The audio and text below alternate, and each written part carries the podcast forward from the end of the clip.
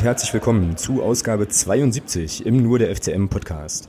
Wir machen heute das, was wir eigentlich immer machen. Wir besprechen also das zurückliegende Spiel, in dem Fall das 0 zu 0 gegen den SV Meppen und das anstehende Spiel. In diesem Fall die Partie bei den Würzburger Kickers. Auch am Samstag. Dazu haben wir heute im sonstiges Bereich unter anderem Peter Fischer, den Präsidenten von Eintracht Frankfurt. Wir wollen uns noch mal so ein bisschen besprechen bzw. austauschen über das ganze Thema Auswärtskarten jetzt für Rostock und Jena und so weiter. Und es gibt tatsächlich auch Neues vom DFB und man soll es kaum glauben, aber tatsächlich auch in der Causa ähm, ja Testspiele der U20 Nationalmannschaft Chinas gegen Regionalligisten ähm, in der Regionalliga Südwest. Das alles und noch ein paar andere Sachen besprechen wir jetzt gleich. Auch heute wieder zu zweit, weil wir aus äh, Würzburg keinen Gast gewinnen konnten, ähm, was sehr schade ist, aber sich äh, ja jetzt irgendwie nicht anders ergeben hat. Aber der Thomas ist natürlich wieder mit dabei. Den holen wir doch gleich mal mit rein. Grüß dich, Thomas. Hallo. Wie schaut's bei dir soweit nach dem äh, ja grandiosen Auftritt am Wochenende? Ja, ist alles nicht so schlimm. Wir haben doch immer noch fünf Punkte Vorsprung. Alles gut. Sehr gut, sehr gut. Dann würde ich auch sagen, starten wir fast direkt mal schon ins äh, ja ins Erfurt äh, Quatsch ins Mappenspiel. Ich wusste übrigens ganz genau, dass ich Erfurt sagen würde.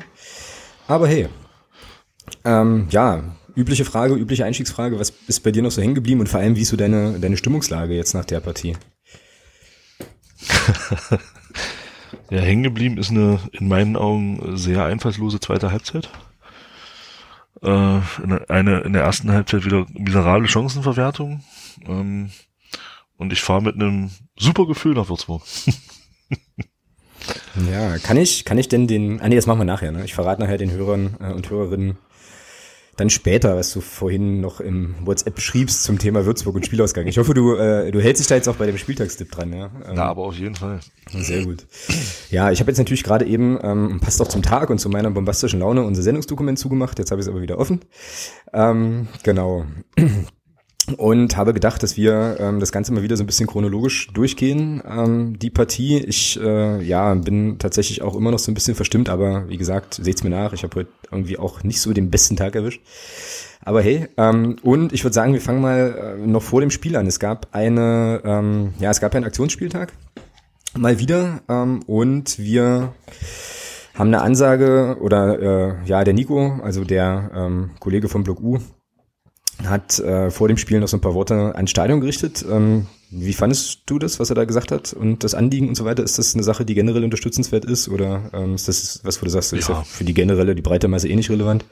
Nee, also ich finde, das ist absolut richtig und wichtig, das zu machen. Also genau. ja, auch vom Wortlaut her, auch was sie dann selber nochmal geschrieben hatten, beziehungsweise sie hatten ja in ihrem im Planet war ja der, ich glaube, das war so ein allgemeiner Flyer im Großen und Ganzen, der auch auf Twitter schon rumging, ähm, der halt dann von den Fans, die daran beteiligt waren und sind, ähm, geteilt wurde und verteilt wurde. Genau. Von daher finde ich das absolut in Ordnung, was da gemacht wurde. Ja. Ja, also um es vielleicht auch nochmal reinzuholen für diejenigen, die es vielleicht jetzt wieder doch nicht mitbekommen ähm, haben oder jetzt gar nicht wissen, worum wir, worüber wir gerade sprechen. Es ging äh, bei diesem Aktionsspieltag eben um die Frage der Mitnahme von Fanutensilien ins Stadion, vor allem auch bei Auswärtsfahrten und eben das ähm, um das Problem, dass man da recht häufig wohl wir selber, also von unserem Fanclub hatten das, äh, haben das zum Glück noch nicht erlebt, aber dass man eben häufiger mal Probleme bekommt mit der Länge von irgendwelchen Fahnenstöcken oder mit Doppelhaltern, die nicht mit reingenommen werden dürfen oder äh, ganzen Ponchos, Ponchos zum Beispiel, genau, ähm, um sich gegen ja, weiß ich nicht, äh, die schlechte Duisburger Luft zu wappnen, keine Ahnung. Genau, und da gab es eben so die Idee, die ersten zwölf Minuten des Spiels äh, schweigend, und ich zitiere jetzt an der Stelle aus dem Planet äh, sinngemäß, äh, sozusagen in Konsumhaltung äh, sitzend zu verbringen. Das hat ja bei uns äh, in unserem Bereich, wo wir da immer sind im Stadion, doch für einige äh, einige Erheiterung gesorgt und wir haben das natürlich auch gleich versucht, halt sehr äh, sinnvoll umzusetzen und auch äh, quasi unsere Spieleinschätzungen im Stadion so mit Daumen hoch und Daumen runter zum Ausdruck zu bringen, was natürlich äh, ja sich da nicht so richtig halten ließ. Genau, also das war quasi das Anliegen und ähm, ja, auch absolut unterstützenswert. Wie gesagt, äh, ich kann mich noch gut erinnern an die ganze Chose damals in, in Münster, als es ja irgendwie auch darum ging, dass nichts mit reingenommen werden durfte. Ich glaube, das war die erste, war das nicht die erste Saison? Oder die zweite? Weiß ich jetzt nicht mehr ganz genau. Wo auf jeden Fall Block U äh, mehr oder weniger geschlossen dann draußen stand und es dann halt hieß, okay, ähm, wir gehen jetzt alle geschlossen irgendwie äh, nur mit Material rein und so Sachen. Also es sind schon Problematiken, die tatsächlich irgendwie auftreten. Und äh, ja, auf die da im Prinzip aufmerksam gemacht worden ist in, äh, in beiden Kurven. Und ich muss irgendwie sagen, dass äh, ich das ganz, ganz merkwürdig fand, so die zwölf Minuten da wirklich zu sitzen und äh, ja, weiß ich nicht, bei Kinosaal-Atmosphäre Fußball zu gucken. So. Ja, aber du kanntest es ja schon. Du hast doch gesagt, du warst in Gladbach. Äh ja, richtig, genau. Ich war ja in die Bundesliga abgestiegen vor einiger Zeit. Genau. Ja, ich fand doch die, also weil ich ja vorhin noch nachgefragt hatte, ich fand halt die äh, Worte vom Nico vom Spiel auch äh, super passig so und ich fand es auch einfach gut, dass er das auch jetzt nochmal quasi fürs ganze Stadionpublikum auch an dem Ort, an dem er es gemacht hat, auch nochmal erklärt hat ja. so. Ähm, ja, war also insgesamt eine runde Sache so und dann ging das Spiel irgendwann los. Mhm. Auf einem äh, ja fantastischen Rasen, aber dazu kommen wir noch. Ah, super. Das ist also englisches, ähm, englischer Golfplatz ist dagegen ein absoluter Scheißdreck. Ja, absolut, ja, genau. Ja, ähm, und die, ich weiß gar nicht genau, beim Kicker, glaube ich, oder irgendwo anders war dann so die Rede davon, dass offensiv eigentlich nicht so viel stattfand, so bis zur 27. Minute. Ich fand das nicht. Ich fand eigentlich unseren Auftakt äh, tatsächlich gar nicht so schlecht. Irgendwie. Wir hatten ja auch eine äh, veränderte Grundordnung, ne? also Viererkette hat er aufgeboten, mhm. entgegen vieler, vieler Ansagen in der Vorwoche auch nur eine Änderung, nämlich Erdmann für Suvislo im zentralen Mittelfeld, so Halbposition. Ja. ja, dann Dreier Mittelfeld und Dreier Sturm. So. Ja. Ja, und jetzt kommst du mit der Erklärung, warum das gegen Meppen gut, schlecht, medium gut funktioniert hat und was das eigentlich für unser Spiel bedeutet hat. Ja, das ist eine gute Frage. Also, ähm, ja, also ich weiß nicht, ich hatte so von der, von der Grundordnung bei Meppen das Gefühl, dass die mit dem Gürtel nur mit einer echten Spitze gespielt haben. Und ich denke mal, dass das vielleicht auch die Reaktion von Jens Hattel war, weil was willst du gegen eine Spitze mit drei Innenverteidigern spielen? Und ähm, wahrscheinlich deswegen, weil du kannst ja dann auf den Außenpositionen, da muss man aber auch über Außen spielen wollen, auf den Außenpositionen durch die beiden Außenverteidiger hast du dann doch ein bisschen Übergewicht dann, aber ja, letzten Endes ist es dann doch im Großen und Ganzen, glaube ich, verpufft, aber auf die zweite Halbzeit kommen wir ja noch. Mhm. Also du fandest es eher, in der, also dass es eher in der zweiten Halbzeit dann noch weniger gegriffen hat, irgendwie. Oder was? Ja gut, das hat aber glaube ich weniger mit dem System zu tun. Also ich fand die zweite Halbzeit generell, äh, ja, fehlt mir jetzt das Wort dafür. Aber der Rasen. Ja, der Rasen war schuld, ja genau. Genau. Nee. Ja, also ich habe jetzt hier nochmal so ein bisschen in meine Liste äh, geguckt, der Sachen, die ich mir so ein bisschen mitgemeißelt hatte während des Spiels. Und da gab es irgendwie gleich in der sechsten Minute schon so, ein, so einen kleinen Aufreger. Da wird der Düker ähm, im Strafraum ja hart angegangen, sag ich mal. Ähm, kommt auch zu Fall, gibt dann keinen Elfmeter. Ähm, genau, Beckus hatte dann einen Nachschuss und äh, jetzt so im Nachhinein, als ich mir das dann nochmal so ein bisschen angeguckt hatte, weil dann auch alle sofort angefangen haben zu lamentieren, fand ich so, dass sich da schon so ein kleines Muster abzeichnete. Im Nachhinein kann man das ja immer sagen, was dann über das ganze Spiel eigentlich ging, dass ich fand, dass unsere Jungs äh, auffallend viel diskutiert haben, also über viele, ja. viele kleine Schiedsrichterentscheidungen und so und das fand ich ja sehr, sehr ja, merkwürdig bis suboptimal. Es gab ja dann am Ende des Spiels, springen wir schon wieder, ähm, ja auch so eine Szene, wo einfach alle aufhören, Fußball zu spielen, außer Mitten, weil es dann ähm, da auch irgendwie so eine Entscheidung gab. Ja, gut, da möchte ich aber nachher noch was zu sagen. Okay. Ja. Ähm, aber ja, also es wurde relativ viel, relativ viel sich aufgeregt. Ähm, ich glaube, und da sage ich nachher nochmal was zu, hatte, da hatte Meppen, glaube ich, auch einen großen Anteil und hat das eigentlich ähm, mit den Mitteln, die sie zur Verfügung hatten, eigentlich ganz gut gemacht. Ja, aber also ansonsten. Meppen hat das, Meppen hat das, finde ich, ähm, und das meine ich absolut positiv, äh, Meppen hat das absolut eklig runtergespielt. Ja, und ähm, genau da genervt, wo sie nerven mussten. Ja, immer wieder durch kleine Nicklichkeiten. Mhm, fand ich auch, absolut. Immer, die, immer so ein bisschen in Diskussionen verwickelt, dadurch, dadurch komplett den Spielfluss unterbrochen. Das hat denen natürlich massiv geholfen. Das, was mich dann in solchen Situationen immer so stört, ist, dass unsere Jungs halt komplett drauf eingegangen sind. Ja, ne? ja, ja genau. Ja, dann, wenn es dann eine Schiedsrichterentscheidung gibt, klar, ja, ist, es ist nicht immer leicht. Ich sag dann ja noch was dazu, gerade zu der Szene mit, mit, mit ähm, Philipp Türpitz kurz vor Schluss. Ähm, aber ich kann mich da nicht auf solche Spielereien einlassen. Zumal ich weiß, dass Meppen ja die ganze Saison schon so ein bisschen so so spielt, ja, ohne das irgendwie despektierlich zu meinen, weil ich glaube, wir sind im ersten Jahr genauso aufgetreten. Ja, ja absolut, und, absolut. Ja. Und von daher ist das auch absolut legitim. Ja, und da muss man eben als Spitzenmannschaft, die man sein möchte, und auf einem Aufstiegsplatz stehend, muss man da, so blöd das jetzt klingt, aber da muss man drüber stehen. Da muss ich meinen Stiefel weiter runterspielen, beziehungsweise es versuchen. Und man hat sich da vor allem in der zweiten Halbzeit komplett, komplett drauf eingelassen, was da gemacht wurde. Mhm. Und das war dann letzten Endes fatal. Mhm. Ja, wir haben ja dann auch äh, nach dem Spiel noch relativ viel darüber gesprochen, ob jetzt der Schiedsrichter ähm, ja eine Rolle gespielt hat, weil er natürlich, also logischerweise viele im Mittelpunkt stand, weil er nun auch viele Pfiffe halt hatte oder machen musste. So, ich ja, habe dann sehr kleinlich, ja. Naja, das weiß ich halt eben nicht so ganz genau. Also ich bin ja da immer nicht so ein Freund von, ähm, dann zu sagen, ja hier Schiri, scheiß Schiri und so weiter. Weil nein, nein, nein, nein, das habe ich nicht gesagt. Nee, ich sage nur, er war in seiner Linie, war er sehr ja, kleinlich. Ja, also er war insgesamt kleinlich, aber von Anfang an irgendwie. Genau. So. Genau. Und ähm, dann ist es natürlich, wie gesagt, auch so, ja, ich meine, wenn eine Mannschaft nicht so sauber spielt, musst du einfach auch Dinge abpfeifen. Und wenn du das schon relativ früh, glaube ich, einführst, dass du das eben eher kleinlich machst, dann wirst du das, das Spiel über auch so machen. Und da sind wir wieder bei dem Punkt, wo eben Mappen das clever macht, ne? Ähm, ja, und absolut.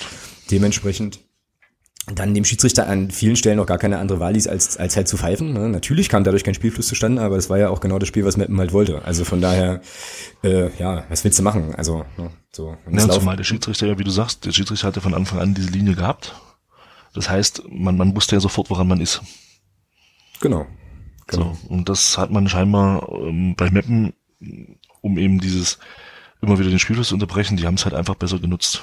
Ja. Genau. Kommt natürlich dann, wenn du, wenn du natürlich dann so von der, von der Art und Weise auftrittst, kommt dir das natürlich auch ein Stück weit entgegen, das ist keine Frage. Wenn der Schiedsrichter natürlich ein bisschen kleinlicher pfeift. Ja, genau. Okay, zurück zum Spielverlauf. Ähm, also ich glaube, der, der erste richtige, die erste richtig interessante Szene war dann halt in der zwölften Minute, als wir dann endlich singen durften. Ähm, so, das fand ich schon irgendwie ganz cool. Ich glaube, ich habe das auch zu dir im Stadion ja gesagt, dass ich äh, den Moment an sich, als es dann losging, schon irgendwie auch cool fand. So, also war schon halt ein geiler Moment, einfach, ähm, aber jetzt auch eine Sache, die ich jetzt nicht unbedingt regelmäßig brauche. So, also ähm, ja, ich hoffe mal, dass die, dass die Message da an der Stelle auch angekommen ist irgendwie und äh, ja, dann ging es halt eben auch ähm, im Gästeblock, an zu dem man vielleicht auch nochmal zwei, drei Worte sagen kann, äh, ging es ja dann auch gleich ganz gut ab. Also ja. die hatten ja richtig Spaß. Waren glaube ich insgesamt, ich habe irgendwie nochmal gelesen, so 800 waren es im Endeffekt wohl. Ja, super.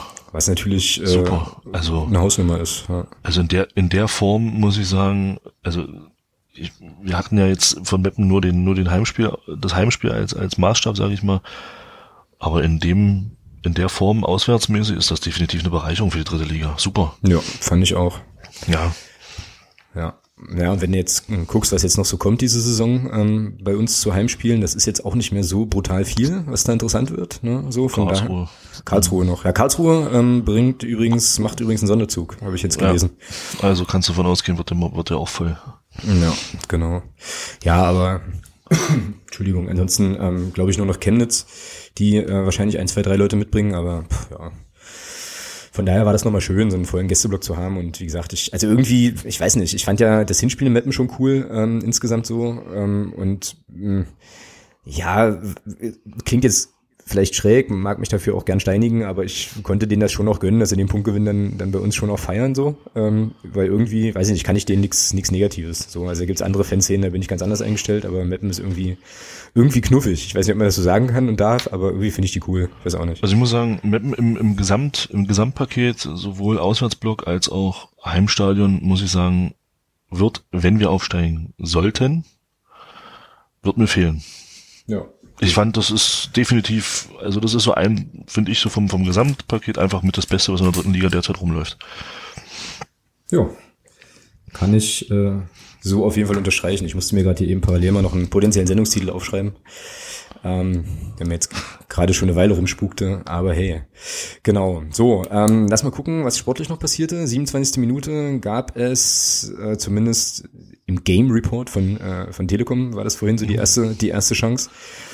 Ich mir noch mal angeguckt, äh, ein Kopfball von äh, Michel Niemeyer, meine ich. Aber, ja. aber Herr Beck ja. und Herr, Herr Düker standen da irgendwie im Rückraum auch noch rum. Und äh, ja, äh, war jetzt vom Kopf. Hm? Nee, erzähl weiter, Entschuldigung. War jetzt, war jetzt vom Kopfball her, äh, ja, vielleicht auch nicht das optimale Stellungsspiel. Jedenfalls kriegt er nicht so richtig einen Druck hinter den Ball, was ich in der Szene aber viel spannender und interessanter fand als den Kopfball als solchen, fand, war der, der Ballgewinn vom Düker vorher weil er sich ja auf der rechten Seite da mit einem relativ robusten, aber nicht unfairen äh, Einsatz da den Ball eigentlich ganz cool erkämpft. Und äh, den dann zum Roter, glaube ich, gepasst hat. Ne? Und Roter war dann der mit der Hereingabe auf, auf Niemeyer, wenn ich das jetzt hier richtig nachvollzogen habe. Weiß ich nicht. Aber auf jeden Fall fand ich diese, diese Aktion vom Düker vorher im Mittelfeld fand ich, fand ich stark. So, und jetzt du. Zu dieser Szene. Ja, genau. Gut, machen wir weiter mit der nächsten Szene. Ja. War das, war das nicht die Szene, wo ähm, dahinter noch ein Stürmer steht, der besser zum Ball gestanden hätte? Ja, Julius Dücker. Ja, ja, genau. Genau, ja, das ist natürlich ein bisschen ärgerlich. Ja. Da fehlt dann halt einfach das Kommando.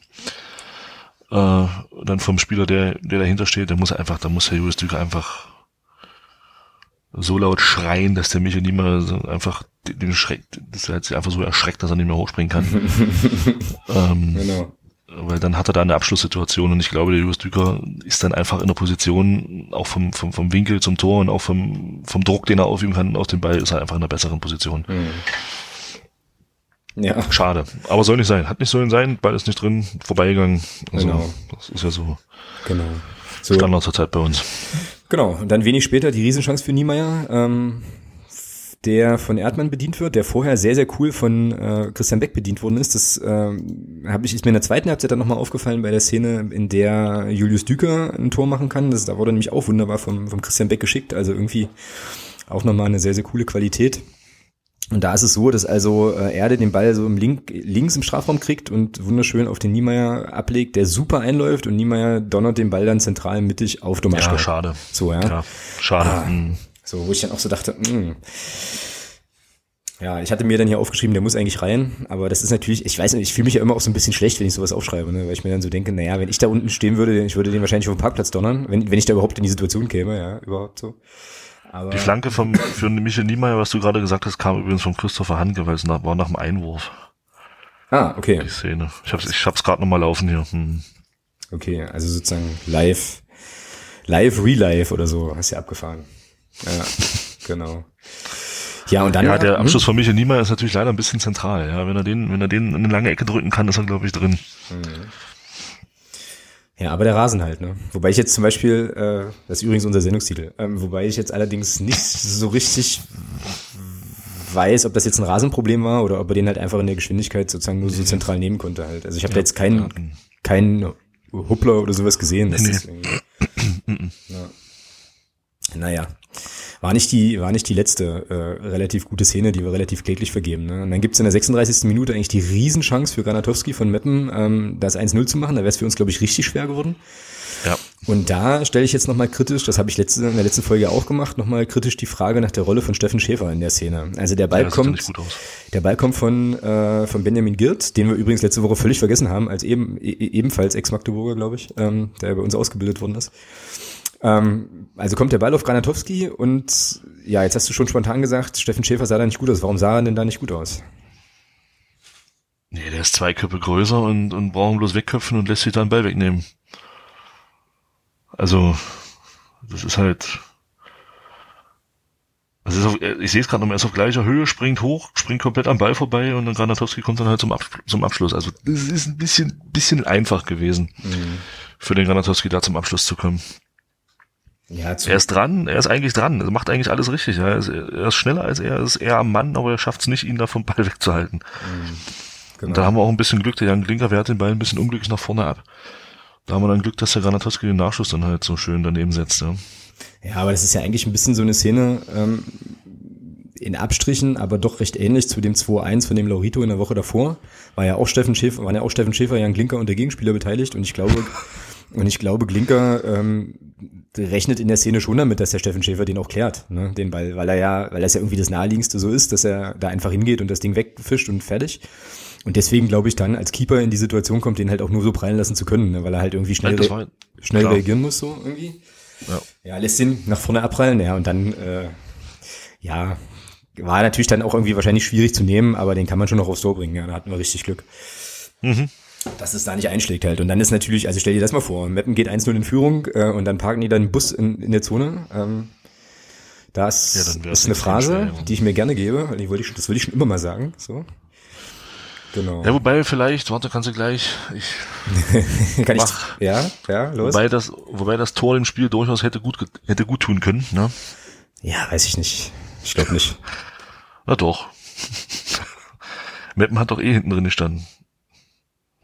Die waren doch eh bloß auf den Punkt aus. Ich glaube, da hätte sich nicht viel geändert. Ja, das ist, äh, ja, weiß ich nicht. Also ich glaube, die hätten sich, also ja, es hätte sich nicht viel geändert, aber wir hätten dann halt ein Tor aufholen müssen und noch eins machen müssen. Also sie hätten zwei, ja, so, weißt du? Also ich glaube, dann wird es an der Stelle tatsächlich richtig schwierig. Also da hatten wir Schwein und äh, eine von äh, mehreren guten Aktionen vom, vom Jan Linker da an der Stelle, ja. So. So, und dann kommt Halbzeit zwei irgendwie. Ja, halt, nee, halt warte mal, warte mal, warte mal. Da kommt dann die Chance. Ding vom Christian Beckus. Ja, stimmt, Beckus. Auch so ein Ding, wo ich auch sage, hm, Mensch, Beckus, den machst du doch normalerweise blind und mit äh, beiden Beinen auf dem Rücken. Irgendwie. Ähm, das war ja, jetzt der Pass von Rota, genau. Den darf man dann gerne mal machen. Ja. Und auch da stelle ich wieder die Frage, da stelle ich tatsächlich die Frage nach dem Rasen so. Ähm, Nein. Ich glaube, da war er einfach nur überrascht, dass der Innenverteidiger den nicht rausfischt, ja. So. Und dass er da irgendwie noch so an den Schuss kommt, letztlich. Meinst du? Weil ich guck, ich, also, wenn ich mir den, den Laufweg angucke, ja, Christian Beck geht ja, löst sich ja schon vom Gegenspieler. Also, der Gegenspieler geht ja zum Ball und Christian Beck geht ja nicht mit dem Gegenspieler mit, sondern geht ja vom, vom, vom Gegenspieler weg. Von daher bin ich schon der Meinung, er spekuliert schon drauf, dass er den Ball bekommt. Da kann ich dann nicht überrascht sein. Ja, das ist äh, natürlich recht, ja, das ist richtig. Hm. Gut, ja, auf jeden Fall macht er nicht. Gibt ihn relativ kläglich. Äh. Er steht, er steht halt ein bisschen blöd in der Situation. Ja? ja. Mit, dem rechten, mit dem rechten Bein steht er einfach einen, einen Schritt zu weit vorne mhm. und dadurch muss er mit dem linken Bein so, so einen ganz blöden Zwischenschritt machen und dann ist es ja, hm, dann kommt das raus, was wir alle gesehen haben. Mhm. Ja, ich glaube, da war er selber auch am meisten irgendwie enttäuscht. So. Mensch, Beckos mag man ihm dazu rufen, ähm, aber spätestens da war klar, das würde halt echt noch mal, noch mal ein richtig langer Nachmittag, ja. Und äh, dann war aber tatsächlich Pause und dann kam die zweite Halbzeit. So. Und ähm, da habe ich eigentlich fast nur noch Wechsel notiert am Ende, weil so ansonsten gab's also, ansonsten gab's ja wirklich wenig Highlights und irgendwelche Frust Frustnotizen, die ich hier noch hab, die zu tun haben mit irgendwelchen Standardsituationen von Hammern und anderen Leuten. Ähm, ja, also was, was da prägnant war, was mir da im Kopf geblieben ist, sind zwei Riesenchancen. Nee, warte mal, eine Riesenchance. Nee, zwei Riesenchancen von Meppen. Das eine Ding vom Girt den er äh, nach einem Freistoß, glaube ich, äh, wunderschön so aus der Drehung äh, schießt, aber zum Glück direkt auf Jan Glinker, der da nur die Arme hochreißen kann noch eigentlich, mehr als aus Selbstschutz wahrscheinlich als aus äh, irgendwie Abwehrintentionen äh, so. Also das war auch nochmal eine richtig, eine richtig starke Szene. Und dann gab es ja noch diesen, ja in Anführungsstrichen Sonntagsschuss irgendwann nach einer Ecke, glaube ich, oder so, wo äh, Meppen hat das einfach mal probiert und Klinker den dann halt nochmal drüber, äh, drüber hält. Und ich habe jetzt gerade gesehen hier in unserem Chat, äh, unserem Live-Chat schreibt der Wortwicht gerade, Klinker war der beste Mann gegen Meppen. Das würde ich ja noch äh, ergänzen wollen um Richard Weil, so, den ich nämlich auch ganz stark fand. Und du, glaube ich, auch, ne? Hatten wir uns auch im Stadion schon drüber unterhalten. Also, also defensiv fand ich bester Mann auf dem Platz. Also ich ja. glaube, also gefühlt hat der Richard Weil jeden Zweikampf gewonnen auch viele Kopfballduelle gewonnen, was im Offensivbereich gar nicht der Fall war. Ähm, da haben wir gar nichts gewonnen, offensiv, an Kopfbällen. Jedes Mal die Meppner, aber gut, das ist auch klar, wenn du hinten drin, ich weiß nicht, wie der, wie der Fünfer heißt von Meppen, und dann eben unser, unser ehemaliger Steffen Puttkammer, der halt, wo man weiß, der ist Kopfballstark, weiß ich nicht, ob es da Sinn macht, immer wieder lange Bälle da reinzuspielen, wenn ich weiß, da hinten steht ein Steffen Puttkammer und halt die Nummer 5 davon Meppen.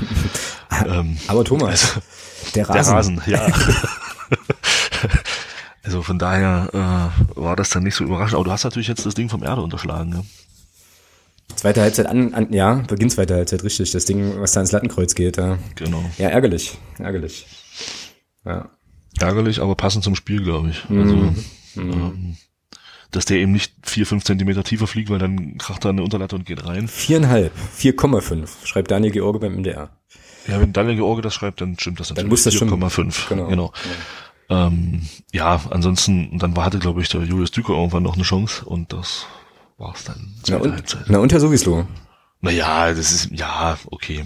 Würde ich jetzt persönlich nicht, der schießt halt aus 20 Metern aufs Tor und geht halt drüber. Ja. Ja. Julius Düker hatte die klarere Torchance, sagen wir es mal so. Ja, aber das hatte ich mir vorhin noch mal so ein bisschen genauer angeschaut, äh, so, weil ich das im Stadion eben auch aufgrund des Winkels natürlich nicht, nicht so gut sehen konnte. Und das ist schon so, der kriegt den Ball vom, Verzeihung, der kriegt den Ball vom Beck. Und ähm, ja, kann den eigentlich nur noch mit dem rechten Fuß irgendwie in Richtung Tor so spitzeln. Also ein richtig strammer Abschluss in der Situation war das jetzt halt nicht. Das hat, also es ging halt einfach nicht mehr vom Laufweg her auch und so. Und dann war es für den Domaschke natürlich auch wieder relativ Also relativ einfach, weil der nur rauslaufen muss und muss irgendwie ein Bein dran kriegen, dann war das halt okay. Also da war dann jetzt auch kein platzierter Abschluss mehr, äh, mehr möglich, war aber natürlich trotzdem noch eine gute, eine gute Chance, ja. Ja, aber ansonsten halt echt viel, viel Leerlauf und so wie du es auch, ja auch schon gesagt hast, halt reihenweise hohe Bälle, die dann hinten ähm, irgendwie nicht so richtig glücklich runtergefallen sind. Ähm, ja, das war, ich weiß nicht, also ich habe ich hatte dann so ein bisschen, das, was du vorhin auch schon sagtest, so den Eindruck nach dem Spiel, naja, muss man da nicht eine Antwort haben? Also auf verschiedene Dinge, eben auf das, hatten wir ja schon, auf das, ähm, ja, auf die vielen Unterbrechungen, eben auch auf den, ja gut, auf dem Platz kann sie wahrscheinlich schlecht eine Antwort haben, aber ähm, aber der Rasen. Weiß nicht. Ja, aber ja, genau. Ja, wie ist denn das jetzt? Jetzt, haben wir es, also ich meine, wir machen uns da jetzt so ein bisschen drüber lustig, aber jetzt mal ganz im Ernst, ähm, auch als jemand, der auch selbst Fußball gespielt hat, was ich jetzt von mir jedenfalls nicht so extensiv behaupten kann. Äh, ja, wie ist das? Ist das, war das jetzt so, dass das auf jeden Fall katastrophalst war und da gar nichts anderes ging als nur hohe Bälle irgendwie? Weiß ich nicht. Ich finde das halt, also als Erklärung, ist mir zu einfach. Ist mir auch zu einfach so. Und ich habe jetzt aber, nachdem ich äh, den Beitrag von Daniel gelesen habe im, ähm, beim MDR, habe ich tatsächlich ein schlechtes Gewissen, das jetzt so zu denken. Ja, aber ich weiß nicht. Also ja. mir persönlich ist es zu einfach. Ja, aber warum? Das musst du natürlich jetzt begründen. Ja, weil alle 22 Akteure damit auf dem Platz zurechtkommen müssen. Und nicht nur wir. Ja, aber Mappen kam es ja zugute. Ja, was heißt kam zugute? Also ich, ich glaube, die wollten, ich glaube schon, dass die in Umschaltsituationen auch Fußball spielen wollten. Und dass die sich da auch geärgert haben, dass der Rasen eben nicht so gut ist. Und dass es geht, das haben wir doch in der, haben wir doch bei der Kombination ähm, auf den, in der ersten Halbzeit gesehen, wo der Michael Niemeyer zum Abschluss kommt. Es ging doch, es war doch möglich, auch flache Pässe zu spielen, etc. Aber ich habe, aber wenn ich in der zweiten Halbzeit nur noch versuche, lange Hafer zu spielen, in der Hoffnung, dass Steffen Puttkammer vielleicht mal ausrutscht, ja, und äh, und ich dann eben diesen langen Ball auf den Kopf kriege, ja, nee, nee, das ist mir, nee, das war mir, das war mir persönlich einfach zu wenig, unabhängig vom Rasen. Also, nee. Mhm. Ja, und ich habe das dann genau, also so, genauso sehe ich das halt auch und ich habe das dann auch nochmal so ein bisschen versucht zu spiegeln vor, vor dem Hintergrund dieser ganzen Aussagen, die dann unter der Woche auch kamen. Also so diese ganzen Geschichten, ja, wir haben jetzt Wut im Bauch und wir kommen ähm, mit, äh, ja, weiß ich nicht, wir wollen jetzt was wieder gut machen und ähm, der Trainer ja auch mit ein paar Ansagen und so und dann machst du in der zweiten Halbzeit einfach tatsächlich ein schlechtes Spiel, habe ich dann auch so gedacht, na, das passt nicht. Das passt dann irgendwie nicht. Ne? So, und dann halt sich hinzustellen, ich meine, der Rasen war scheiße, klar, da müssen wir überhaupt nicht drüber reden.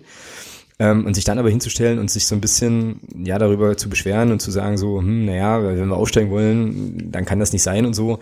Ja, bin ich bei dir, war mir tatsächlich auch zu einfach. Und wie du ja auch schon gesagt hast, das muss ich jetzt nicht alles nochmal wiederholen, aber es gab ja Möglichkeiten. Ne? Ähm, so und auch Möglichkeiten, wo der Ball jetzt halt eher in der Luft war und nicht auf dem Boden. Da gab es neulich bei Eintracht Frankfurt gab es da auch so eine Szene und da haben die bei, bei der Eintracht im Podcast haben die dann auch, weil da gab es auch irgendwie Beklagen über den Rasen, da sagte auch irgendjemand, ja, das Gegentor, was wir da kassiert haben, war glaube ich ein 1-1 oder was. Ähm, fiel halt nach einer Ecke, nach einem hohen Ball, da war der Rasen mal scheißegal an der Stelle. Ne? Also, ja. Und dann habe ich am Sonntag äh, noch ein, was denn? Nee, nee, das ist ja genau das, was ich auch so sehe. Ja. Wir hatten auch genügend Standardsituationen, aber wenn ich natürlich äh, Ecken vom, vom Eck, vom, vom Eckpunkt oder vom Eckpunkt, halt vom dem von da, wo sie treten werden, äh, über den kompletten Strafraum semmle, ja gut, dann kann ich halt auch keine Abschlüsse hinbekommen. Nee, ne? Genau. Ja, und ich wollte noch kurz ergänzen, ich habe dann am Sonntag ähm, sozusagen in einem Anflug von, von, von Selbsthass und Masochismus natürlich weiter Fußball geguckt, ne? weil ich äh, irgendwie, keine Ahnung, äh, ja dann doch latent süchtig bin irgendwie und sah mir an, was habe ich denn geguckt? Utrecht gegen Ajax, glaube ich. Niederländische Liga. Ja, frag nicht, ist auch egal. Ähm, auf jeden Fall lief das halt und da war streckenweise auf dem ganzen Platz, und die holländische Liga ist ja nun auch bekannt für technisch hochklassigen Fußball, ja, ja, ja, da, da gab es größere Bereiche auf dem Platz, wo ich dachte, die spielen auf Asche. Ja? Also da gab es gar keinen Rasen mehr. So und da dachte ich mir so, also dagegen, gegen das, was die da jetzt spielen, war unser, war, also war war das war das, das sozusagen das perfekte Grün so. Ja, also was ich damit sagen will, ist, es geht halt auch in anderen Ligen und auch noch viel höher. Klassisch auch mit schlechterem Rasen offenbar doch noch relativ gut Fußball zu spielen irgendwie. Ähm, ja. Naja. Meppen hat das, Meppen hat das einfach gut gemacht. Also ich fand im Mittelfeld waren die Räume extrem eng. Ähm, äh, Flügelspiel fand bei uns dann, ich sag mal so die letzten 20 Minuten gar nicht mehr statt. Nur nach Einwürfen, ansonsten aus dem Spiel heraus war da nicht mehr viel, da war wirklich nur noch lange, lange Bälle. Und Meppen hat das dann natürlich auch, das finde ich auch gut gemacht. Also die, die haben im defensiven Mittelfeld, haben die so dicht gestanden, war es natürlich auch unheimlich schwer, dann durchzukommen. Aber da muss man dann eben versuchen, andere Lösungen zu finden. Wenn ich merke, mit hohen Bällen mh, hm, stehen genau. zwei Türme hinten drin. Genau. Ja, der Dirk schreibt das jetzt hier in dem Chat auch. In der zweiten Halbzeit war das 4-3-3 zu wenig, da kam nichts mehr aus dem Mittelfeld. Ähm, ja, das war so. Es wurde dann nochmal gewechselt. Das ist vielleicht so die letzte Sache, die, äh, auf die wir nochmal eingehen können zum, äh, zum Mappenspiel. Und es kam ja dann wieder die, äh, die linke Seite sozusagen neu, also mit, mit Schwede und Türpitz für Niemeyer und Düker, wie also auch schon gegen Erfurt, wenn ich jetzt keinen Quark erzähle, aber ich glaube, das war tatsächlich so. Niemeyer raus, Türpitz rein, genau, ja, Düker und Schwede. Türpitz ja nach rechts gegangen ist dann, ja. Tür ja, und dann ist er nach rechts, äh, war er auf dem rechten Flügel, genau. Also da fand ich jetzt, ähm, der Wechsel ist stärker verpufft als gegen Erfurt, da fand ich ja beide noch sehr, sehr stark. Allerdings ja. hatte Türpitz äh, ja dann schon auch noch mal so ein paar so ein paar Szenen und bei der einen hier 85. Minute, da wolltest du noch was zu sagen. Ja, also ich finde, also man, ich, also jeder, jeder, der mal Fußball gespielt hat, der weiß, der kennt das. Du hast, da kommt ein langer Ball. Du bist zum Laufduell mit deinem Gegenspieler und der spielt den Ball mit der Hand. Der erste Reflex ist, ey, das ist ein Handspiel. Und das sagst du dann auch. Es sagt sich dann immer so leicht zu sagen, ja, er muss doch da weiterspielen. Ja, klar muss er weiterspielen, aber es ist menschlich, mhm. Dass er da stehen bleibt und sagt, er sieht es ja, es ist ein klares, es ist ein glasklares Handspiel. Mhm. Das ist ja nicht so, dass es eine, eine, eine strittige Situation, sondern es ist ein glasklares Handspiel. Und da ist das für mich absolut nachvollziehbar, auch wenn es ärgerlich ist, dass er nicht weiterspielt, aber es ist nachvollziehbar, dass er da stehen bleibt kurz und eben sagt, ey Leute, hallo, was ist das hier? Mhm ja, dass der Mettmann den Ball natürlich rauskommt und froh ist, dass der Schiedsrichter dieses Handspiel nicht sieht, klar, mhm. logisch. Ja, jetzt haben wir bei also von, ja, da, hm? also von daher ist es, ich sehe das auch so, es ist ärgerlich, aber ich finde, ähm, da immer, man tut sich da mal leicht dann zu sagen, ja, da muss er doch weiterspielen und wenn man mal in der Situation ist, es steht 0-0, es ist kurz vor Schluss, du hast so eine Situation, da spielt jemand Hand kurz vorm 16er, natürlich sagst du das und und bleib und und, und lamentierst erstmal. Das ist völlig normal. Ja, jetzt muss ich glaube ich auch selbstkritisch nochmal irgendwie anmerken, dass man ja, also ich glaube, wir als Fans haben ja auch immer so ein bisschen so die diese Auffassung von so Fußballspielern so als Maschinen, ne, die dann halt logischerweise anders reagieren zu reagieren haben. Aber das, was du sagst, leuchtet mir eigentlich sehr ein, ne, dass das dann halt schon menschlich ist und man die Reaktion zeigt. Was mich halt gestört hat in der Szene war, dass die ganze Mannschaft das sozusagen gemacht hat.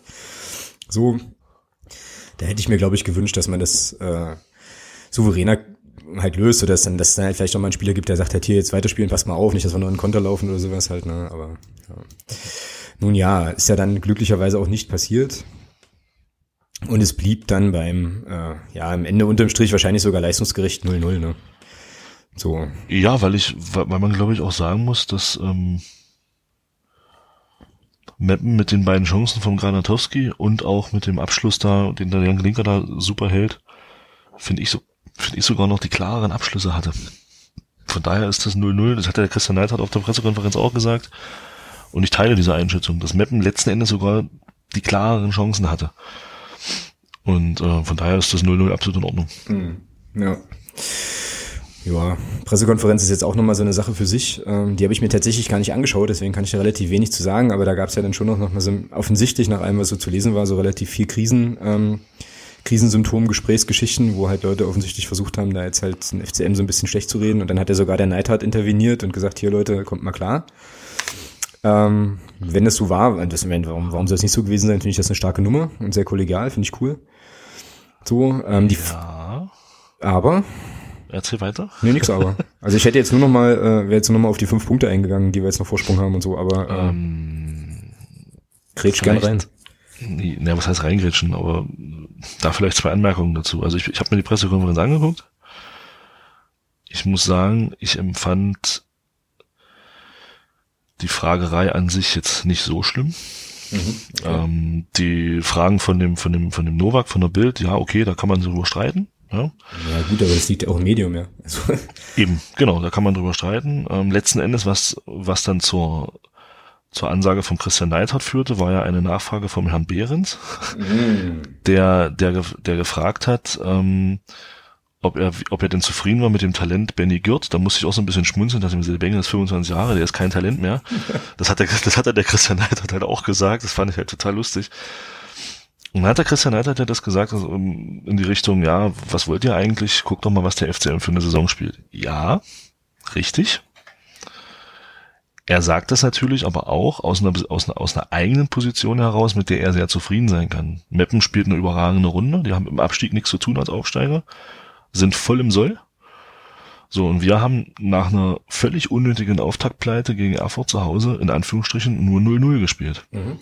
Wir haben innerhalb von zwei Spielen es geschafft, unseren Vorsprung zu halbieren. Mhm.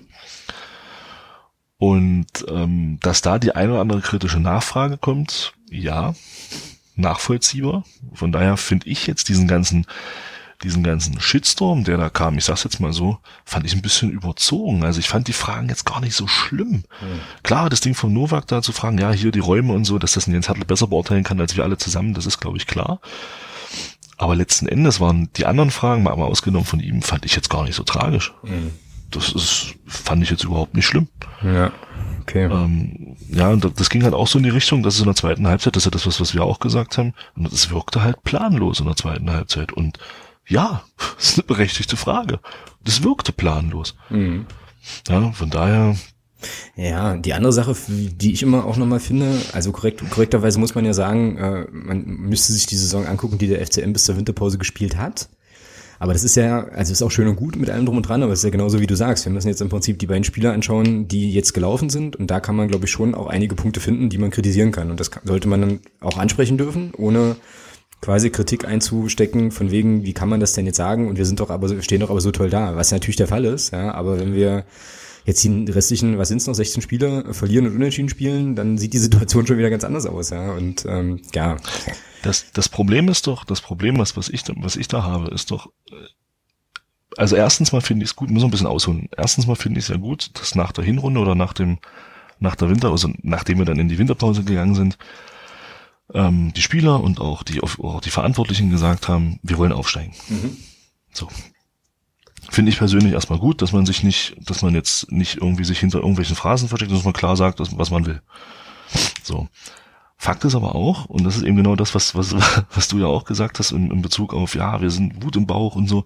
Du wirst natürlich an diesen Aussagen gemessen. Genau, ja, genau, genau. Ja. Und wenn du dann innerhalb von zwei Spielen fünf Punkte vergeigst, ja, bei einem Auswärtsspiel, klar, machen wir uns nichts vor, wir haben es alle, wir sagen es alle auch, die Liga ist, die Liga ist ausgeglichen, ja, es gibt keine Übermannschaft in dieser Liga. Ähm, ähm, muss ich trotzdem sagen, kann ich erwarten, dass nach solchen Aussagen beim Tabellenletzten wenigstens ein Punkt bei rumkommt? Und dass man zu Hause in der Lage und zu Hause gegen Meppen durchaus in der Lage ist, sich in der zweiten Halbzeit auch Chancen zu erspielen. Mhm, genau, sehe ich ähnlich. Und das ist das, was mir so ein bisschen gefehlt hat. Das heißt ja nicht, dass ich jetzt alles, dass ich jetzt alles total kritisch sehe und alles, oh, das ist alles Mist und nee, darum geht's nicht. Mir geht's, mir persönlich geht's darum, und das ist leider Gottes Fakt, wir haben es geschafft, in zwei Spielen auf Paderborn und auf Wien Wiesbaden fünf Punkte Vorsprung abzugeben. Mhm, genau. Beziehungsweise, oder fünf Punkte abzugeben. Und das, und das ist das, was mich so ein bisschen, ja, also ich habe schon damit gerechnet, dass wir nicht mit, dass wir nicht mit diesem Vorsprung letzten Endes auf, auf den dritten durchs Ziel gehen. Das war mir klar. Aber ich hätte nicht gedacht, dass wir nach zwei Spieltagen schon halbiert haben. Das, genau, das, ist halt das, Problem, auch, das ist halt das Problem, was ich habe. Und es, und es ist halt auch, und das kommt auch dazu, ähm, man sieht es eben wieder, das ist das, was ich ja in der Hinrunde schon gesagt habe, warum ich uns damals noch nicht und jetzt auch immer noch nicht ähm, noch nicht so ganz als Aufstiegskandidaten sehe, kann man mich jetzt wieder für belächeln, aber ich bleib dabei. Wir sind nicht in der Lage, noch nicht, einen Gegner, gegen den wir führen, auch mal, ich sag das mal so Bild abzuschießen. Paderborn klatscht, Paderborn klatscht Lotte 5-0 aus dem Stadion. Mhm. Wien Wiesbaden gewinnt, vor, vor, gewinnt am, am ersten Spieltag nach der Winterpause 5-1. Mhm. Ja, das, das, das, das sorgt bei mir für Respekt. Mhm. Die machen, die machen was fürs Torverhältnis es sind ja nicht nur die fünf Punkte, es, sind, es ist ja auch, wir haben ja auf, auf Wien Wiesbaden auch das wesentlich schlechtere Torverhältnis. Ich hoffe inständig, dass uns das am Ende nicht auf die Füße fällt. Ja. Und, das, und deswegen ärgert mich das einfach so, dass wir solche Spiele wie gegen Erfurt und gegen Meppen halt, dass wir Erfurt da aufbauen und gegen Meppen zu Hause halt in der Lage sind, ein Tor zu schießen. Mich ärgert das einfach. Mhm. Ja, genauso geht's mir auch. Absolut. Also ich unterstreiche alles, was du gesagt hast. Ähm, absolut auch. Und genau das meine ich ja. Ne? Also wenn du quasi ein Spitzenteam bist, und das kann man schon sagen, glaube ich, sind wir durchaus oder wollen zumindest sein, so, und dann ähm, kann man auch ein paar Sachen vielleicht dann noch souveräner machen. Platz hin oder her ist mir völlig egal, aber dann würde ich schon auch erwarten und quasi auch die Aussagen der Leute dann entsprechend auch für bare Münze nehmen, dass man dann noch ein bisschen zwingender wird, noch ein bisschen mehr macht. Vielleicht, weiß ich nicht, woran es liegt. Also vielleicht ist es so, dass wir einfach einen super Lauf hatten in der, ähm, in der ersten Saisonhälfte und jetzt eben noch ein bisschen härter arbeiten müssen für die Punkte, sei es wie es sei. Ähm, nur, wie du ja auch schon gesagt hast, die Aussagen stehen im Raum und an denen müssen sich die Spieler und müssen sich die Verantwortlichen jetzt auch messen lassen. Und ich finde, ich finde ja immer, solange wie das sachlich bleibt, ne, und man halt sagen kann, okay, die genau. und die Sachen waren jetzt halt doof, was da los ist, ist für mich irgendwie auch schon noch alles okay. Ne? Ich wäre jetzt auch, würde jetzt auch nicht so weit gehen, bei immer noch fünf Punkten Vorsprung zu sagen, um Gottes Willen. Ne? Also es kann auch durchaus sein, auch wenn es nicht wahrscheinlich ist, aber lass uns mal in Paderborn gewinnen, in Wiesbaden gewinnen, in Rostock gewinnen, Absolut. in Haring gewinnen. Absolut. Kann ja, also ist ja nicht, nicht ausgeschlossen. Dann sieht die Welt schon wieder ganz anders aus. Aber ähm, ja, es ist eben schon schwierig. Und man kann da echt nur hoffen, dass wir jetzt in Würzburg, und das ist jetzt diese super Überleitung, nachdem wir tatsächlich schon fast 41 Minuten über ein 0-0 sprechen, ähm, dass wir dann in Würzburg, äh, dass da mal wieder was runterfällt. Weil wenn du da jetzt äh, vielleicht auch nicht gewinnst oder gar verlierst, wie ja einige Menschen in diesem Podcast wollen ja keinen angucken über die Distanz, möglicherweise vermuten, dann äh, wird es natürlich nicht, also ja, der Weg wird natürlich nicht, äh, nicht einfacher an der Stelle. Ne? Ähm, von daher würde ich sagen, gleiten wir mal elegant über, zack, Kapitelmarker mäßig, in die Frage, wie wir es jetzt mit, äh, ja, wie wir es jetzt mit Würzburg machen, was uns da so erwartet und so. Ähm, und bevor wir aber zum Sportlichen kommen, würde ich gerne noch eine Sache äh, anticken, die ich sehr, sehr unterhaltsam fand. Das kam heute, glaube ich. Ähm, und zwar geht's da um geht's da um Bernd Hollerbach, der bekanntermaßen ja mal Trainer war bei Würzburg. Ich weiß nicht, inwiefern du das jetzt schon mitbekommen hast. Ähm, ja, ja, alles, alles. Alles, ja, hervorragend. Äh, und der gute Bernd Hollerbach ist ja nun bekanntermaßen ähm, Trainer beim HSV. Ne? So war jetzt aber vorher bei Würzburg und äh, da gab es ein bisschen Hickhack, weil der HSV wohl irgendwie Kraft seiner Wassersuppe erstmal erklärt hat, so wir präsentieren jetzt hier einen neuen Trainer, Bernd Hollerbach, und Würzburg dann irgendwann so sagte, Moment mal, der steht doch noch bei uns auf der Geistliste, was ist hier los?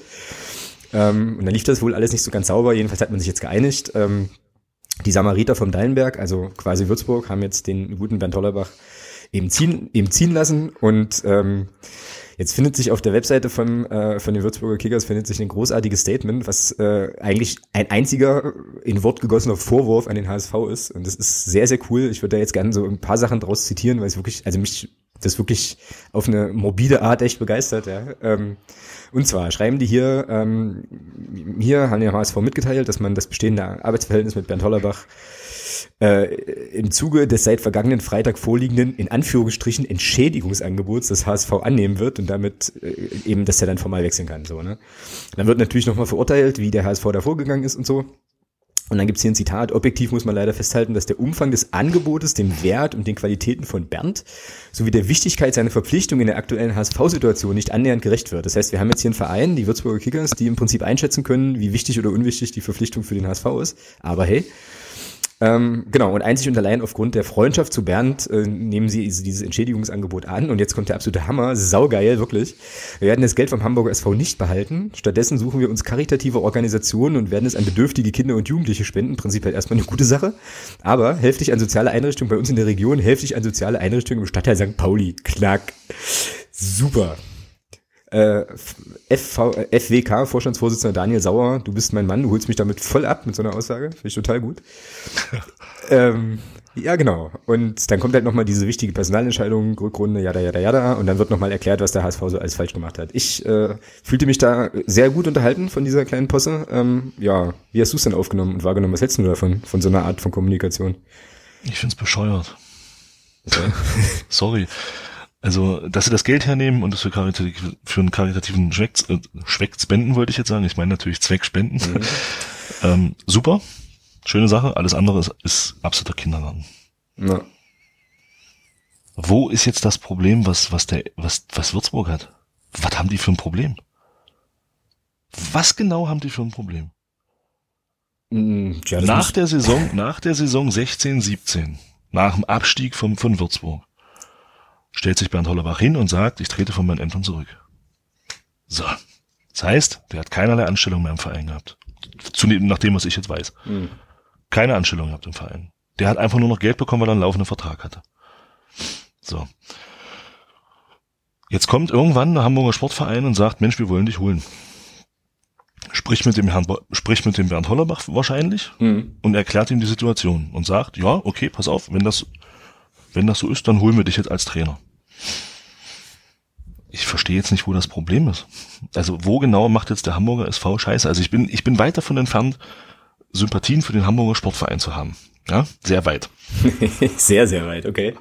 Aber das, was Würzburg da jetzt gemacht hat, sorry, das ist einfach nur ein Stück weit, Entschuldigung, dass ich das jetzt so sage, aber das ist einfach nur ein Stück weit wichtig machen auf dem Rücken genau. vom Hamburger Sportverein. Ja, Mehr ich, ist es nicht. Finde ich auch, ja. Und, und äh, das, was man da jetzt draus gemacht hat, ja, wie gesagt, die sollen doch froh sein, dass der Bernd Hollerbach bei denen von der, von der Gehaltsliste runter ist. Naja, aber mit Flyer-Alarm als Partner hast du das halt auch nicht, ist das egal, verstehst du? Spielt Geld keine Rolle. Und so. Also, ja. die sollen, die sollen den Bernd Hollerbach, was sie jetzt auch gemacht haben, gehen lassen zum Hamburger Sportverein. Die sollen den, äh, der soll die von mir aus retten, ist mir auch real. Aber das, was da jetzt gelaufen ist, sorry. Also ich weiß nicht, was Würzburg sich dabei gedacht hat. Und allein dafür, allein dafür möchte ich am Wochenende ein 5-0 sehen von uns. Ja. Allein für diesen Schwachsinn. Ja, ja. Ich habe jetzt gerade nochmal den, den Rest dieser, dieses, dieser Erklärung mir hier angeguckt und musste jetzt nochmal lachen. Ähm, ich zitiere das jetzt hier nochmal.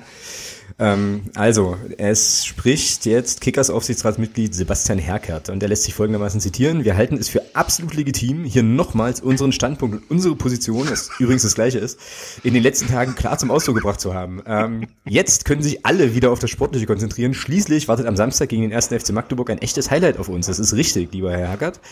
Ab sofort, Saugeiler Satz. Ab sofort sollen sich auch Bernd Hollerbach und seine Mannschaft wieder voll und ganz den sportlichen Themen widmen können, was einigen Verantwortlichen des HSV in letzter Zeit offensichtlich nicht so wichtig erschienen ist. Alter, Junge, was ist los bei euch? Großartig. Ja, aber naja. Gut. Äh, ja, ja. Ich, ich, glaube, ich, ich glaube in aller äh, hier, hier gebotenen Breite ähm, ausgeführt.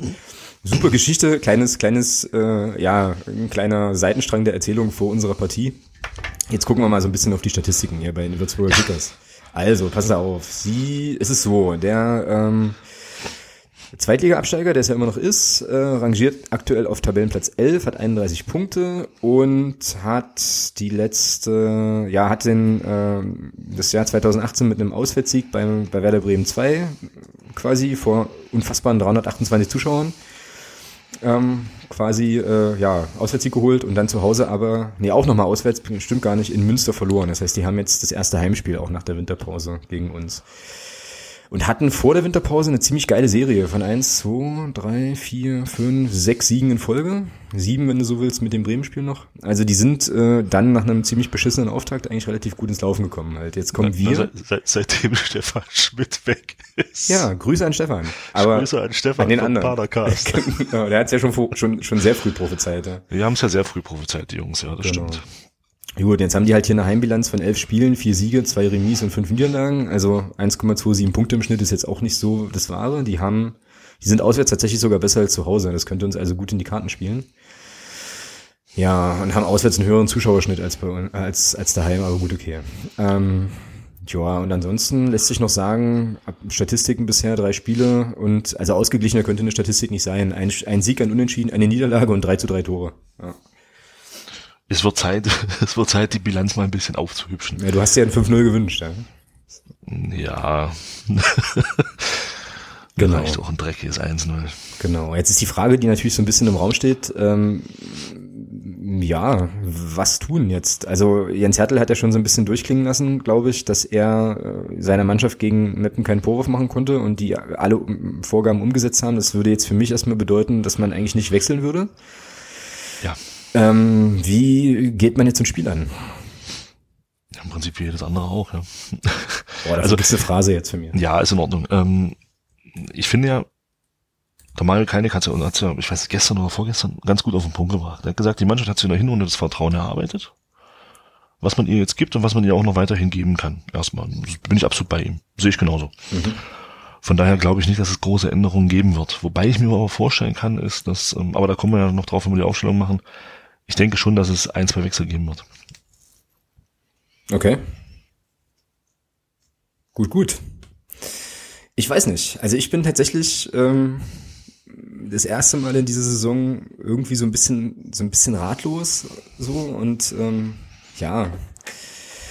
Ja, das ist schon, das ist jetzt schon, schon, glaube ich, eine entscheidende Partie so. Also nicht unbedingt, nicht vielleicht nicht unbedingt vom Ergebnis, weil wenn du kannst ja sowas auch immer unglücklich verlieren, aber schon nochmal vom Auftreten her so. Also da würde ich jetzt schon, also jetzt würde ich schon eine Reaktion erwarten der Truppe, so nach der, nach der ganzen Gurkerei, die da jetzt in der zweiten Halbzeit gegen Meppen so eine Rolle gespielt hat. Ja, naja. Ähm, es wird übrigens, ich glaube, das hatte der Ralle, der Ed Tombola Musikant heute getwittert, vielleicht war es auch jemand anders, dann klaue ich ihm jetzt den Tweet, äh, es wird lauschig in Würzburg, ne? Ähm, also irgendwie so drei Grad und Schneematsch oder so. Geil. Ja, hervorragend. Und die, äh, der, der, dieser, dieser Stahlrohr-Tribüne Auswärtsblock ist ja auch nicht überdacht oder ähnliches. Ne? Also super. Das wird äh, ein ganz entspannt, ganz entspanntes Fußballspiel. Gut, dass ich ja immer noch erkältet bin. Das heißt, ich kann dann einfach gleich weiter erkältet sein ähm, und muss mich nicht ärgern, krank geworden zu sein. Ich wollte gerade sagen, du wirst höchstens ein bisschen kranker. Ja, das ist nicht so schlimm. Ähm, genau. Gut. Ähm, ja, dann würde ich sagen, machen wir gleich mal die Ausstellung. Machen wir die Ausstellung? Ja, oder? Oder hast du noch irgendwie Gedanken? Zum Spiel, mhm. zum Gegner? Nö. Nee, ne? Ich irgendwie auch nicht. Ja, hau raus. Du hast ja gesagt, wir wechseln auf drei Positionen. Drei? Zwei. Aber ich habe ja, ich habe ja letzte Woche schon so, so massiv daneben gelegen. Ja, massiv nicht. Das war. Naja, schon. Also ich habe drei Änderungen angesprochen, alle drei sind nicht eingetreten. ja. ja. Von daher ist das schon massiv daneben gelegen für mich so. Ähm, also gut, Klinker im Tor. Ja, da wird sich nichts dran ändern. Es sei denn, der läuft irgendwie vom Bus oder so, was wir alle nicht hoffen. Apropos Bus. Vor, vor, den, vor den neuen vor, Bus mit, mit Halle-Werbung. äh, ja, hinten Abwehr.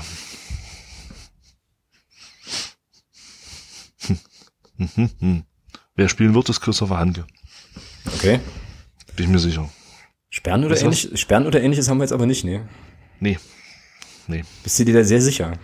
Also höchstens Erde, der hat eine gelbe bekommen, aber ich glaube, es war die achte oder die neunte. Also. Ich glaube, aber bei Erde gelten einfach auch andere Regeln, ne? Also, ja, aber ich glaube, nicht, ich glaube, gesperrt ist keiner. Der wird erst nach 15 gelben Karten das erste Mal gesperrt werden, sonst bringt das ja nichts. Sperren und Verletzungen. Ich guck gerade mal rein. Nee, es sieht gut aus. Tarek Chad ist verletzt. Ansonsten haben hat Björn, Björn Rother neun gelbe Karten. Und Richard Weil müsste vier haben. Richie Weil hat vier und Mario sowieso genau. hat äh, vier. Wieso, steht, wieso ist ein Erde hier nicht aufgeführt? Der muss doch auch schon 100 Karten haben. Ne, der hat acht. Na, die, die listen da immer nur die auf, die beim in, ah, des nächsten Spiels ah, gesperrt werden könnten. Ja, das macht Sinn. Sperre droht, der steht ja auch drüber, wer lesen kann, ist klar ein Vorteil. Ich sollte mich einfach hinlegen, halt. Ihr macht hier mal alleine weiter. Passiert. Also, Gut. pass auf. Weißt du was? Ich mache jetzt hier. Ach komm.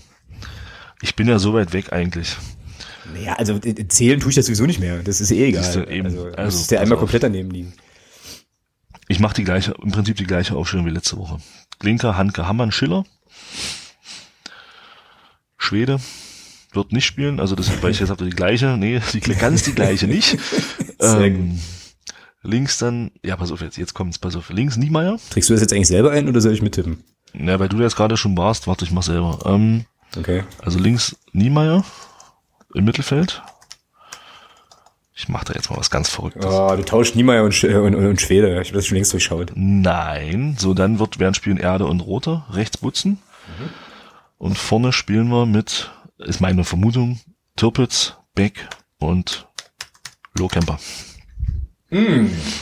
Nice, nice. Was die Frage aufwirft, was ist eigentlich mit Felix Lohkemper passiert? Der stand ja in beiden Spielen nicht im Kader, möchte ich sagen. Auf jeden Fall im letzten nicht. Ähm, aber du holst ihn jetzt nochmal, holst ihn sozusagen aus der Kiste und stellst ihn in den ja. Sturm und ähm, Und Grundausrichtung 3-4-3, ja. Also wieder zurück zum 3-4-3, ja. Genau. Weil dann hast du mit, mit Lohkemper und Turpitz hast du gut Tempo auf den Außenpositionen. Ich denke, das wirst du gegen Würzburg brauchen. Wie spielt denn Würzburg eigentlich? Ich meine jetzt nicht, dass ich irgendwie eine Ahnung hätte, was für eine Taktik man gegen irgendeine andere Taktik stellen müsste, weil dazu habe ich... Von links nach rechts und von rechts nach links, je nachdem, wie man sieht. Oder von oben nach unten. Also kommt halt drauf an, wie man sieht. Für müsste ich eigentlich zehn Phrasen eintragen, mache ich jetzt aber nicht. So, nee, die spielen auch 3-4-3, oder? Oder sind wir das? Das sind wir, alles klar. Gut, ich habe keine Ahnung. Mit elf Mann spielen sie, das kann ich doch. Alter. 3-1, was ist das denn? 3-1-4-2 spielt Würzburg. Das muss mir jetzt erklären. Also Dreierkette, ein Sechser und dann, wie sieht denn das taktisch aus? Ist ja spannend. 3-1-4-2. Das ist dann 4-4-2, oder? Eigentlich. Mhm. Ja, interessant, kann man mal machen. Gut, äh, aber da ich jetzt sowieso keine Ahnung habe, was man da dagegen setzt, würde ich einfach äh, sagen, wir spielen folgendermaßen. Glinker ist natürlich im Tor. Ähm, und ich glaube, ich habe einfach kackfrech meine Aufstellung von letzter Woche nochmal wiederholt. Also Schiller, Weil, Handke wäre meine Innenverteidigung oder meine, meine Defensivreihe. Hm, Hamann auf dem, auf dem linken Mittelfeld, Erdmann, Roter Butzen und vorne Niemeyer, Beck, Türpitz. Ich weiß nicht wieso, aber irgendwie will ich den Julius Düker ständig aus der Mannschaft rotieren und habe aber eigentlich gar keinen so richtig handfesten Grund dafür. Hm. Hm. Nee, aber wir lassen das so. Also wie gesagt, weil die Ausstellungstipps, da bin ich ja eh hoffnungslos weit hinten, deswegen ist es auch egal. Aber das würde ich so sagen, doch genau. Schiller, Weil, Handke, Hammann, Erdmann, Roter Butzen und vorne das Triumvirat Niemeyer, Beck, Türpitz. So wird sein. Genau. Ähm, ja, und wir spielen wie? Ergebnistipp ist.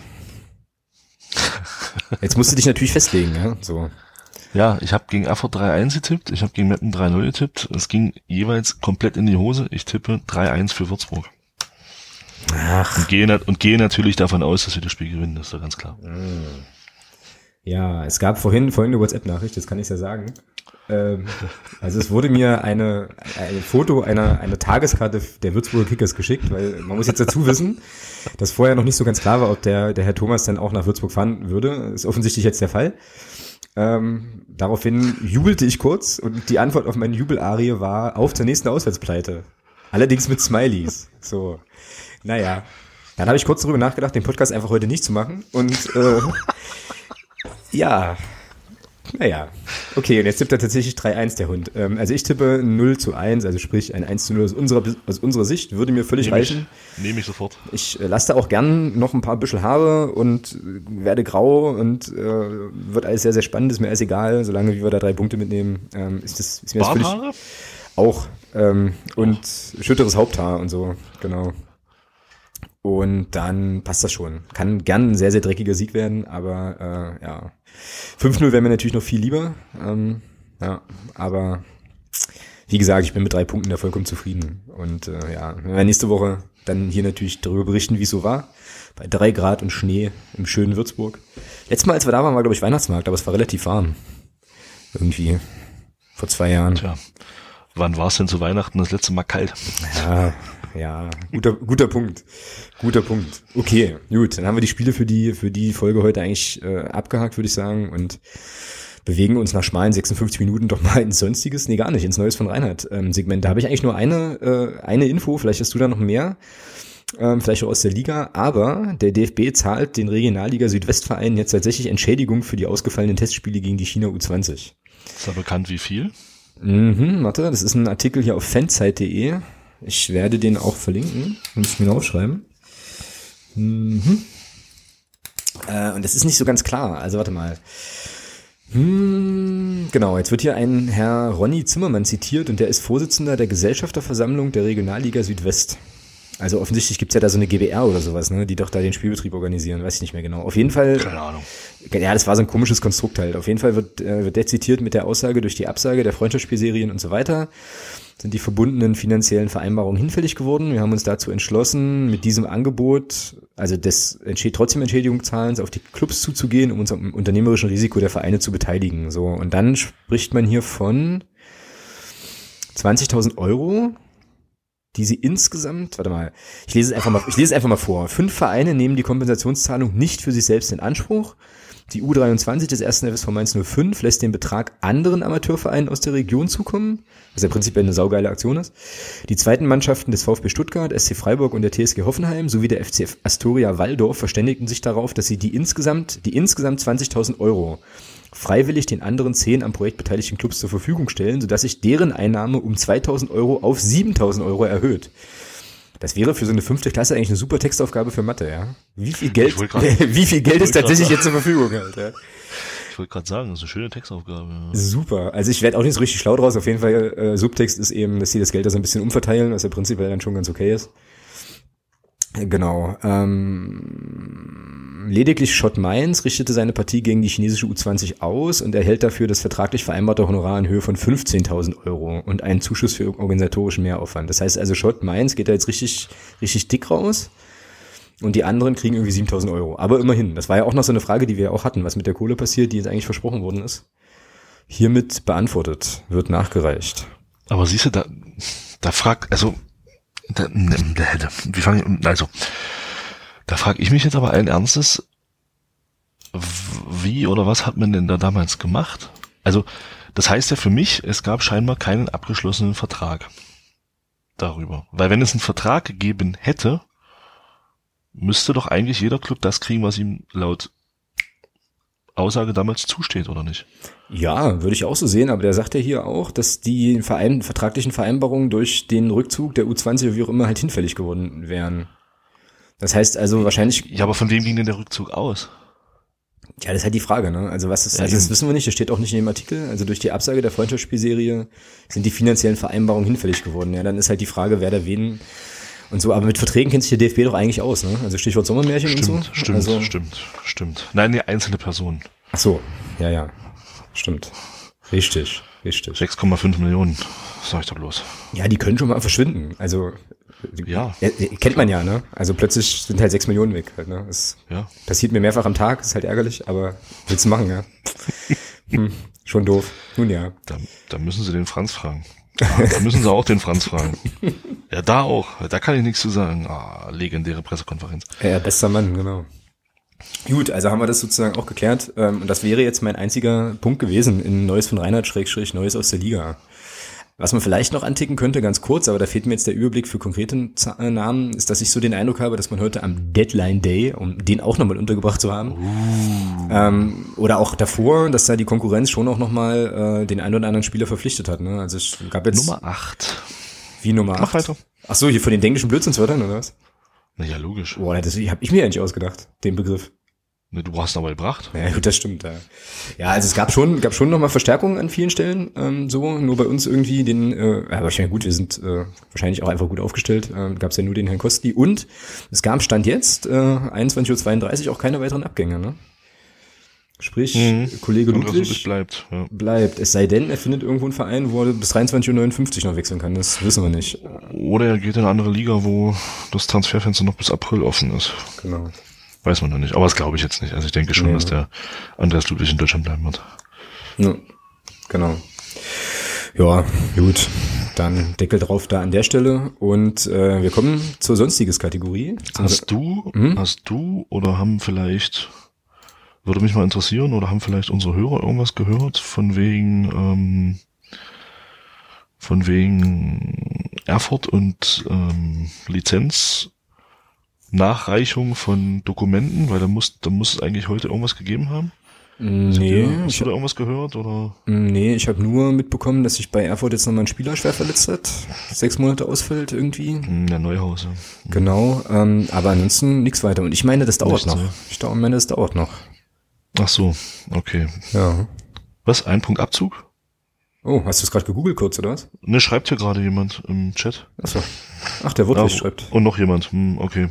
Dann ist, dann wird es ein Punkt Abzug sein. Alles klar. Danke, Leute. Ja, siehst du? Haben wir es haben wir das auch geklärt. Erfurt, ah, ist, Erfurt noch, ist noch in Arbeit. Hä? Was okay, jetzt? Okay, okay, das, jetzt sind wir, jetzt sind wir verwirrt. Hm. Wir werden das hm. recherchieren. Wir werden es nächste Woche nachreichen. Wir können es jetzt irgendwie nicht klären, nicht aufklären. Ähm, genau. Thema Sonstiges. Ich habe drei Themen, äh, drei Sachen. Erste Sache, ähm, ein großes Dankeschön an den Henry und den Steffen. Das sind nämlich zwei neue Unterstützer ähm, der ganzen Geschichte hier ähm, über Steady. Ähm, vielen, vielen Dank dafür. Ihr seid sehr, sehr cool, sehr, sehr großartig. Ähm, genau, und dann habe ich gefunden, war ja jetzt auch relativ prominent, auch schon eine ganze Zeit lang in der Presse, ähm, Peter Fischer, Präsident von Eintracht Frankfurt, der sich ja ziemlich deutlich positioniert hat und wie ich finde, für einen Vereinsfunktionär ungewöhnlich deutlich gegen rechts, indem er halt gesagt hat, also ich glaube, er hatte die AfD im Kopf, sagte aber, solange ich da bin, wird es keine Nazis bei Eintracht Frankfurt geben. Ist natürlich auch wieder so ein ja, Holzhammer-Statement, was erstmal gut klingt so, aber ähm, prinzipiell äh, nee, geht's an der Stelle gleich weiter, aber ähm, ich habe da sozusagen ein Streitgespräch gefunden zwischen zwei Eintracht-Fans. Ähm, das hat der äh, Oliver Fritsch bei Zeit Online äh, geführt, das werde ich auch verlinken. Ähm, ja, aber prinzipiell finde ich das erstmal schon ein krasses Statement. Es wurde dann jetzt auch auf der Mitgliederversammlung bei Eintracht Frankfurt, glaube ich, auch nochmal äh, verstärkt. Und äh, eine angenehme gesellschaftliche Positionierung von einem relativ hohen ja, Tier im Profifußball. So, ich weiß nicht, wie ist denn das bei dir angekommen, das ganze Ding? Oder ist es auch eher was, wo du sagst, hm, muss er jetzt eigentlich nichts zu sagen, weil es nicht seine Aufgabe ist? Nee, das sehe ich nicht so. Also ich finde schon, dass, ähm, dass gerade und vor allem ein gesellschaftlich hoch angesiedelter Sport, wie es der Fußball ist bei uns, zu solchen Themen durchaus Stellung beziehen kann. Mhm, finde ich auch. Und ähm, von daher finde ich das schon absolut in Ordnung, dass das so gemacht wurde. Klar, über die Art und Weise, über die Wortwahl kann man sicherlich streiten. Aber prinzipiell finde ich es begrüßenswert, wenn Verantwortliche, die einen solchen Posten haben, in einem so, ich sag mal, in, in Deutschland doch schon wichtigen Sport, ähm, da auch klar Stellung beziehen. Weil der Fußball ist ja nur auch schon, finde ich, auch ein sehr integrierender Sport. Also wir haben in der Bundesliga, ich glaube, einen Anteil von, von, von Ausländern etc. von 40 Prozent. Mhm. Äh, die spielen da alle in den Vereinen, die stehen auch auf den Tribünen und ja, ich finde, da finde ich solche, solche Positionierung mal durchaus äh, angenehm, dass sowas auch mal passiert, weil es passiert in meinen Augen und in diesen Positionen viel zu selten. Mhm. Ja, das sehe ich, äh, sehe ich absolut genauso halt. Jetzt kann man natürlich lange drüber streiten, ähm, wie man jetzt versuchen will, bei Eintracht Frankfurt ganz konkret diese, diese Aussage, also solange ich da bin, wird es keine Nazis bei Eintracht Frankfurt geben, wie man das umsetzen möchte, weil ich meine, es ist ja nicht so, dass das Leuten auf der Stirn ja, steht in der Regel, aber das, das ist halt Stammtisch. Ne, ja. das ist schon so ein bisschen populistisch, ne? Aber die, ja. äh, also ich finde die Intention dahinter oder die Positionierung als solche, genau mit dem Argument, was du auch hattest, finde ich ganz stark und würde mir das halt auch wünschen, dass man das dass das nochmal ein bisschen breiteres Echo erfährt. Und es wurde ja schon, also dieses Streitgespräch da bei Zeit Online, äh, lest euch das ruhig mal durch, das ist echt spannend eigentlich. Ähm, wurde ja schon auch kontrovers diskutiert, ist auch mal fernab von irgendwelchen Parteibüchern oder sowas. Ähm, aber ja, also ich äh, finde das eben ähnlich, dass man äh, da schon auch Stellung beziehen kann, Stellung beziehen sollte. Und ähm, ich das cool fände, wenn es jetzt nicht nur diskutiert werden würde unter der Populismus-Schiene, sondern schon auch eher unter der Frage, naja, ist es nicht schon auch einfach eine gesellschaftliche also ja, also ist, der, ist es nicht so, dass du manchmal auch in einer gesellschaftlichen Stellung bist, wo du eben ähm, einfach Stellung beziehen musst und dich da gar nicht entziehen kannst. Ja. Ich glaube, da gab es jetzt auch ein ganz konkretes Anliegen sogar, mit dem das hochkam. Da bin ich jetzt allerdings nicht ganz so fit, habe ich jetzt nicht nochmal so eingelesen. Aber äh, ja, Daumen hoch für Peter Fischer an der Stelle von mir. So, coole Geschichte. Wobei ich, wobei ich da aber auch der Meinung bin, dass man, das ist, also ich finde es extrem traurig, dass man im Jahr 2018 jemanden dafür loben muss, der Klarstellung gegen Rassismus, Homophobie ja. und solche, und ja. solche Geschichten ja. bezieht, weil das sollte eigentlich gesellschaftlicher Konsens sein. Und von daher ist es eigentlich traurig, dass man das gut finden muss, weil normalerweise sollte das normal sein, meiner Meinung nach. Ja, aber siehst du, wenn dann irgendwelche Spieler, ich glaube von Hannover waren es, ne, da von Köln, da irgendwie mit Affenlauten oder sonst was belegt werden. das war in Hannover, ja, ich glaube gegen Mainz war das. Oder so, oder genau. Mainz, mhm. ja, Bundesliga halt, keine Ahnung. Ähm, ja, also dann siehst du ja auch, dass das eben leider, also nicht selbstverständlich ist, das nicht zu tun, sondern es immer noch Menschen gibt oder vielleicht jetzt sogar auch wieder Menschen gibt in dem Klima, in dem wir ja so leben, ähm, die sich dann da äh, dann doch nochmal berufen fühlen. Ne? Also läuft so ein bisschen unter der unter der Schiene selbstverständlich, das muss man eigentlich nicht ansprechen, aber äh, ja scheinbar doch. Scheinbar aber doch, scheinbar aber doch, ja genau, scheinbar aber doch. Nun ja, ja, wollte ich einfach nochmal noch mal angebracht haben, nochmal darauf hinweisen und auch auf diesen diesen Text hinweisen. Ganz cool. Gut, und dann habe ich jetzt für heute, für die, äh, für die Folge quasi zum Abschluss, damit wir auch richtig harmonisch hier aus der Sendung gehen demnächst, nochmal die äh, freudvolle Debatte und äh, Thematik Auswärtstickets für, Rost, für Rostock, Jena und Bremen. So, Gibt's ja. da, was gibt's denn da zu lachen? Das ist ein ernstes Thema. Ja, ja absolut. absolut. Ja, ja total. Ja. ja. Also hier ist was passiert ist. Ich habe ähm, am Montag versucht, Tickets für Jena und Bremen zu kaufen. So, ich glaube, ich war da nicht der Einzige. Also ich war zumindest, äh, Nö. ich war, war, es war zumindest so, dass ich mit Unterbrechungen bei meinem ersten Versuch 75 Minuten ähm, in Warteschleifen, nee gar nicht, nicht mal in Warteschleifen hing, sondern irgendwie per manischer Wahlwiederholungsdrückung versucht habe, überhaupt in die Warteschleife reinzukommen. Ja, so bei Evente. Ähm, und dann ist es aber auch ganz gut, weil man kann ja, wenn du so das Telefon auf Lautsprecher stellst, kannst du ja dazwischen auch noch andere Sachen machen. Das kam mir dann später nochmal zu passen, als ich dann nochmal anrufen musste und dann irgendwie nochmal eine Stunde in Warteschleifen hing. Es war also sehr aufregend ähm, alles und äh, ja, irgendwann kam ich dann durch und hatte dann hatte dann auch Schwein. sorry, sorry, sorry. Verfolgst, verfolgst du gerade den Chat? Nein. Ralle dann, Ralle dann schalt stumm. Ralle schreibt gerade, bitte nicht über die Tickets reden, ich krieg schon wieder Blutdruck. Ach so, ja, das habe ich jetzt auch gesehen. Das war ein Grauen, ja genau. Ja, also wie gesagt, ich bin da mit einem, mit einem lachenden und weinenden Auge rausgegangen, weinen für meine schöne Lebenszeit, die ich da wieder vergeuden durfte. Ähm, lachend, aber weil es dann zum Glück zumindest für Jena und Bremen ähm, an der Stelle geklappt hat. Ähm, und also mir fallen dazu mehrere Sachen ein. Also erstens so, Leg los. warum also wie, wie, wie krass krank ist denn eine Fanszene, die die Bremen-Auswärtstickets innerhalb von einer Stunde irgendwie wegkauft. Ja, also Bremen, wir reden hier von Platz 11, wir reden jetzt nicht vom Weserstadion, ne? wir reden vom Platz 11 mit diesem hässlichen Bauwagen, Bratwurst, Bratstand da in der Mitte und äh, null Komfort, ja, so. Naja, und dann ähm, eben, ja. Aber eine gute Bratwurst. Ja, die ist, Äh, kann, Bulette. die Bulette. ist schon, die ist schon okay, ja. Und dann eben, äh, ja, ach, weiß ich nicht, die, äh, die Tatsache, dass man, also, dass es für mich jetzt bei Eventum tatsächlich das erste Mal so war, dass ich gar nicht erst reinkam ins Telefonsystem. Das hatte ich vorher noch gar nicht. So, ja. Also, nee, ohne Witz. Also, ich habe da, also, wirklich, ich habe da angerufen und ich hatte nicht mal ein Freizeichen. Es kam sofort besetzt hier, gehen Sie weg, so nach dem Motto, ja. Und das wirklich lange, ja, so. Wir können ja Ralle nachher mal antwittern, wenn wir fertig sind mit dem Thema. Grüße. Genau. Bremen ist seit heute ausverkauft, schreibt Diane. Das ist, äh, ja, erste, erste Vorverkaufsphase. ja, ich hab's, ich hab, ich hab's natürlich gleich wieder übertrieben, ähm, aber ja, aber Also trotzdem, erstes Kontingent, nicht erste Vorverkaufsphase. Genau. Erstes Kontingent. genau. Ja, und dann hatten wir uns ja darüber per, per WhatsApp auch schon mal so ein bisschen ausgetauscht. Ähm, ja, hau raus. Wie ist da so deine Haltung zu dem ganzen Thema? Ja, also prinzip, prinzipiell klar, für, für diejenigen, die da anrufen und sich Tickets besorgen wollen, ist es natürlich ein sehr unbefriedigender Zustand, keine Frage. Jetzt kommt aber, jetzt kommt mein Aber. Ähm, Jena sind wie viele Tickets? 1200? Ja, würde ich jetzt schätzen, ne? So. Okay. Also. Wir haben wie viele Mitglieder? 6000? Jo. So. Von den 1200 Karten geht welch geht äh, wie hoch ist das Kontingent, was an Block U geht? Das kann ich dir nicht sagen. Ich glaube 35 Prozent und ich und ich glaube 15 Prozent gehen an die Fanclubs. Irgendwie so. So, das heißt Das 50 könnte sein, Prozent. ja. ja. Das heißt 50 Prozent sind weg. Macht 600. So, ach hier, ah, hier schreiben sie gerade. Man sprach von 800 in Jena. So, also 400 sind schon mal weg. ja, ist doch logisch. Dass dann nicht jeder ein Ticket bekommt, ist doch, glaube ich, liegt doch, glaube ich, auf der Hand. Ich kann den Ärger verstehen von den Leuten, die da hinfahren wollen. Ich wäre auch gern hingefahren, klappt nicht. Gut, egal. Ja, kann ich nicht ändern. Mhm. Ähm, wir werden das Problem aber, aber öfter haben noch. Also ich sag mal, Bremen ist, glaube ich, nicht ganz so tragisch, weil da passen sowieso, ich glaube, in diesen ganzen Umlauf da hinten passen laut, äh, laut, ich glaube, laut Stadionwelt passen da 3500 Leute hin. In diesen ganzen Umlauf hinten. Also wenn du diese ganze, diese ganze Halbtribüne dann nimmst, passen da, glaube ich, wohl 1000, 3500 Leute hin. Ja. Die müssen wir erstmal, die müssen wir erstmal voll machen, die Karten. Also die müssen wir erstmal alle besorgen. Wäre natürlich cool, wenn wir da noch mehr, noch mehr, dann geht's vielleicht ins Weserstadion. Ähm, und das dritte Spiel war Rostock. Ja gut, Rostock. Ähm, brauchen wir nicht drüber reden, oder? Weil das, Dass, dass, dass da die Karten ratzfatz weg sind, das war da auch zu erwarten.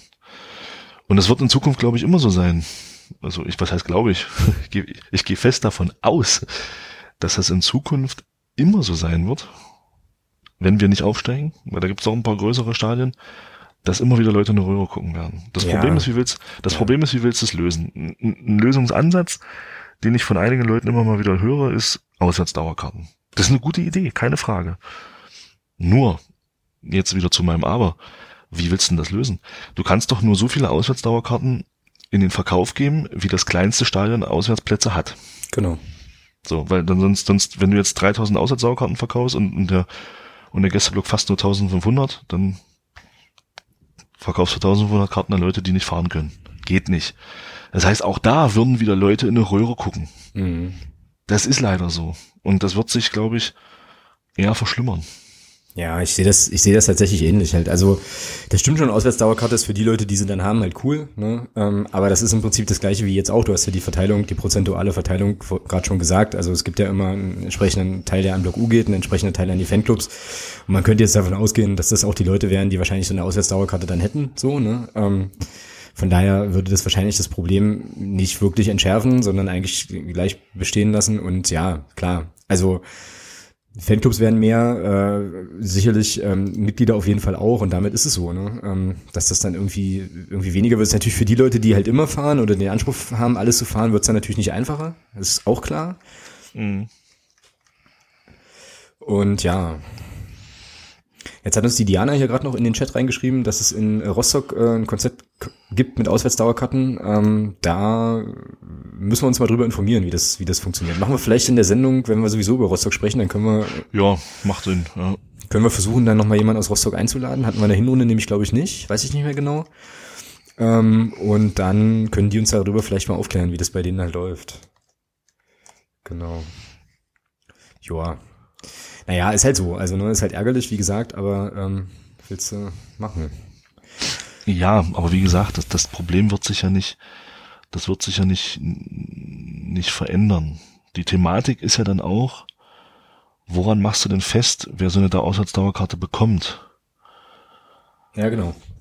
Woran machst du das fest? Führen wir dann in der Endkonsequenz nachher wieder eine, eine Debatte über guter Fan, nicht so guter Fan?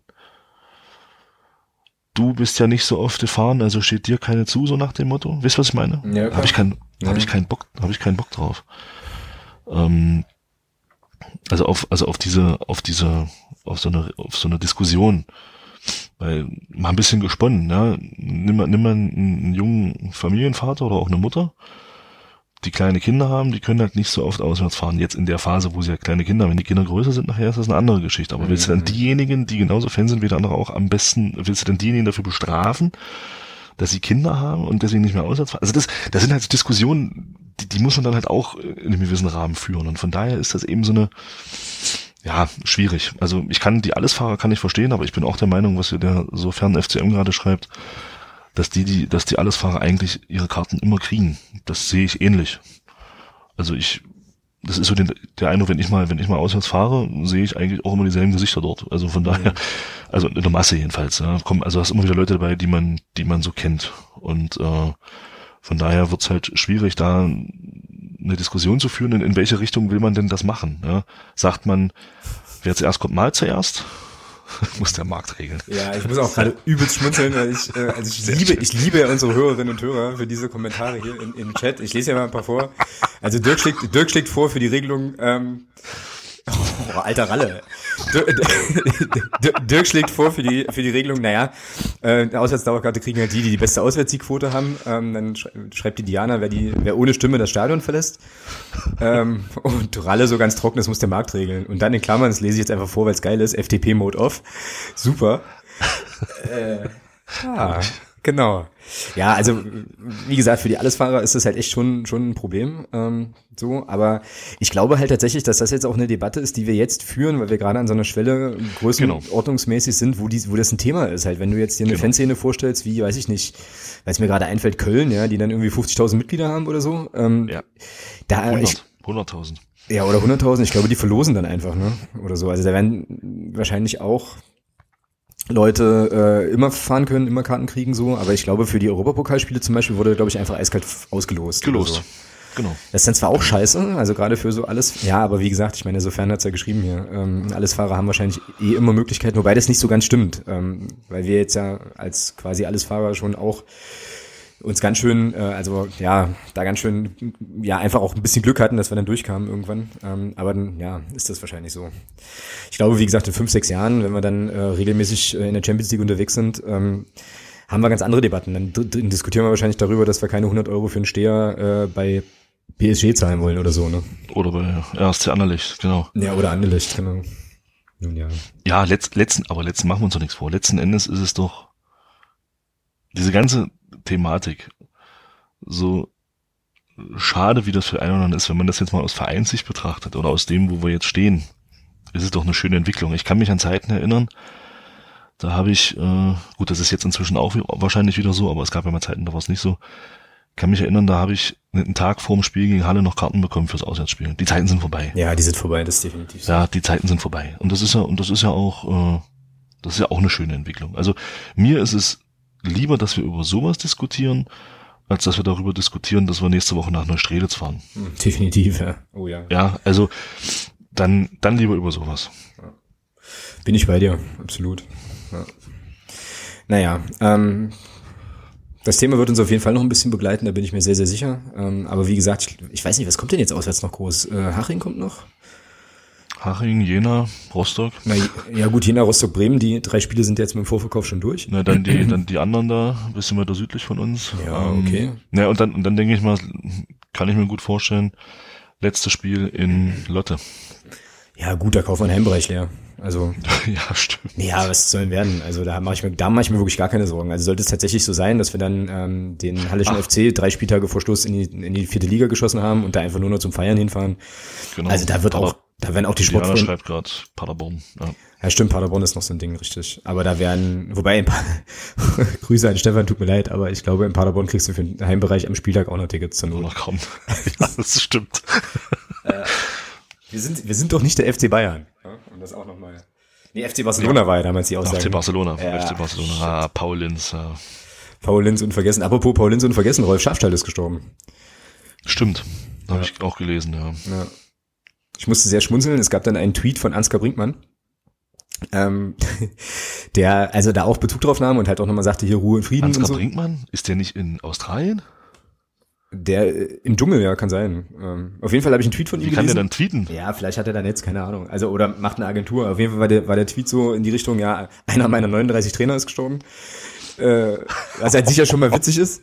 Äh, und irgendwie, ja, hier Rolf Schafstall, warst ein guter, keine Ahnung, und bauen im, im, im Himmel schon mal die Tore auf oder irgendwie sowas, ja. Also der ist ja da immer auch im einen Flottenspruch nicht verlegen, aber einer meiner 39 Trainer ist gestorben, fand ich irgendwie ulkig. Was, was, was ja auch ganz witzig war, ähm, wir schweifen jetzt ein bisschen ab, aber weil du gerade mit dem Trainer, das, weil du gerade 39 Trainer sagst, ähm, der Jupp Heinkes, ja, als die gegen Hoffenheim gespielt haben am Wochenende Bayern, der, der Nagelsmann war tatsächlich der 170. Trainer, der gegen Jupp Heinkes Alter, auf der gegnerischen. Trainerbank gesessen hat. Wenn man jetzt bedenkt, dass 135 davon HSV-Trainer waren. ja, das ist ja. schon aber also 170 Trainer, pff, schon ein Brett, ja. Ja, auf jeden Fall. Ja, ja. ja. Aber gut, lass uns nicht über den FC Bayern sprechen. Das kann. Können, Nein, ich habe über Heynckes gesprochen. Das können die Jungs im Padercast machen. Ähm, Stimmt, die spielen aber halt gegen die. Ja, das ist übrigens auch hochgradig unterhaltsam. Also ihr folgt ja dem äh, Stefan, dem Ed Schwarz und Blau sowieso schon alle, äh, die auf Twitter sind. Aber ähm, da mal so ein bisschen noch mit nachzulesen, wie die, äh, also was ja, da auch herrlich. abgeht in Sachen Tickets und so und also wie auch der, wie, wie, der Stefan und auch die anderen Jungs aus dem Padercast das damit auch, auch moderieren und kommentieren. Das ist großes, großes Kino. So nach dem Motto, ja, da stand jetzt echt einer irgendwie zehn Stunden an und hat äh, sich noch äh, das letzte Ticket geholt und ist dann spontan 30 30 Sekunden später krank geworden und muss das jetzt leider verkaufen, aber bitte nur ernst gemeinte Angebote ab 300 Euro und so. Also super, super gut. Äh, ja. Traurig halt, aber gut, ich meine, es ist wie überall, ne? Also da gibt's dann eben auch Leute, die einen großen Reibach machen und auch da kann man eigentlich nur, ja, weiß ich nicht, hoffen, dass dann der Verein dagegen auch vorgeht, aber äh, ja, das ist ja dann erst in zwei Jahren im Punktspiel unser Problem. Von daher, genau. Gut, schönes Ding. Dann sind wir doch hier schon, schon ganz gut durch mit unserer, äh, mit unserer Sendung für heute. Wir müssen aber noch den Hörer der Woche küren. Und da werfe ich jetzt jemanden in den Raum, den ich eigentlich letzte Woche schon nominieren wollte, aber dann hatte sich ja der Sven so charmant selbst nominiert, äh, quasi für den Hörer der Woche. Und zwar würde ich gerne den Matthias nominieren. Ähm, äh, Clubfans Weimar. Matthias unterstrich blau unterstrich weiß auf Instagram auf jeden Fall ist er unterwegs. Treuer Hörer. Ähm, zusammen mit noch ein paar anderen Leuten. Und äh, ja, also das wäre sozusagen heute mal meine Nominierung zum Hörer der Woche. Lag mir schon länger so ein bisschen auf dem, sag ich mal, auf der Seele stimmt ja nicht ganz, aber äh, ja, hatte ich schon länger mal vor und bringe ich jetzt mal ein, wäre jetzt meine Nominierung. Hast du Gegenkandidaten, Kandidatinnen oder äh, ja, nochmal ein Plädoyer für den Matthias oder so? Genau. Hervorragend. Dann würde ich sagen, ist das zweistimmig beschlossen, hier, die ganze Geschichte. Und wir sagen ganz herzlichen Glückwunsch nach äh, Thüringen, nach Weimar an der Stelle.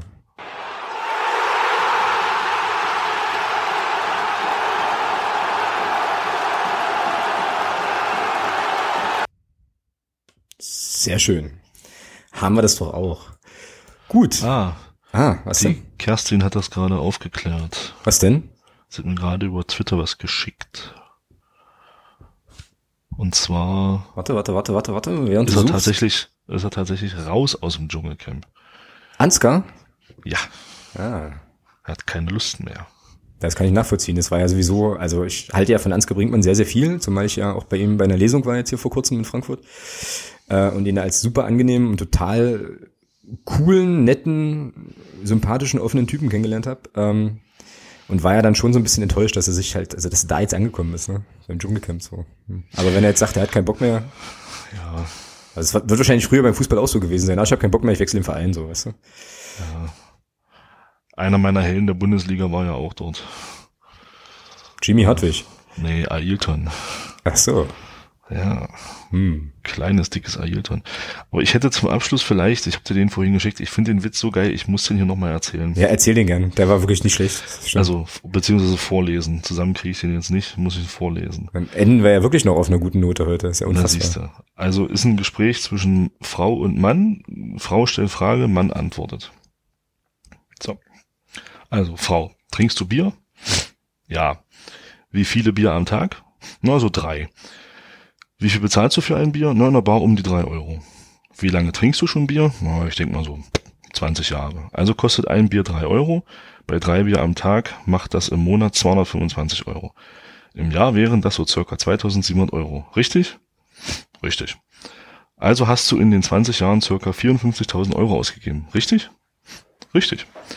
Weißt du eigentlich, wenn du nicht so viel Bier trinken und das Geld, das du dir dadurch sparen würdest, angelegt hättest, du dir dann einen Porsche leisten könntest?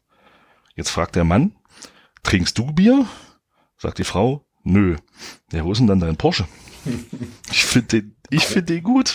Großartig. Ja, doch, doch, äh, doch, der ist, äh, der ist sehr, sehr schön. Ja. Und berechtigt, die Frage auch tatsächlich, ja. An der Stelle. Darüber werden wir nachdenken, wenn wir in Würzburg im Gästeblock stehen und ein, äh, ja, ich in meinem ein Fall. 3 Euro Bier trinken. Ein 3 Euro, Cola, Cola, trinke, genau, und du ein 3 Euro Bier oder was auch immer und äh, ja, wir uns ein Spiel unserer Mannschaft anschauen. Genau, ja, dann würde ich sagen, sind wir durch für heute in, äh, ja, in allen Darreichungsformen auch auf jeden Fall. Den äh, Hörerinnen und Hörern, die jetzt live zugehört haben, auf jeden Fall vielen Dank, dass ihr dabei wart. Ähm, und äh, ja, allen anderen, ich hoffe, euch hat äh, die Folge, die ihr, die ihr quasi sozusagen später hört, ähm, auch ein bisschen Spaß gemacht. Wir werden uns in der kommenden Woche ganz normal wieder hören.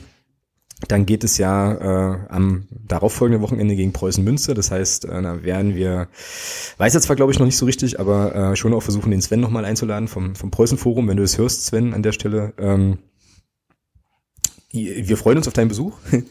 fühl, fühl dich hier mit eingeladen. Ähm, wir werden dann das 5 zu 0 von Würzburg diskutieren hier und äh, ja, die üblichen Sachen, vielleicht geben sich ja dann auch noch ein paar Neuigkeiten so aus, aus China oder in Sachen Erfurt und äh, ja, anderen Dingen, die wir heute hier so angetickt haben. In diesem Sinne, ähm, einen wunderschönen Abend noch in die Runde. Macht es gut, Thomas. Wir sehen uns am Samstag in Würzburg und bis Jupp. nächste Woche. Bis dann. Macht's gut. Tschüss.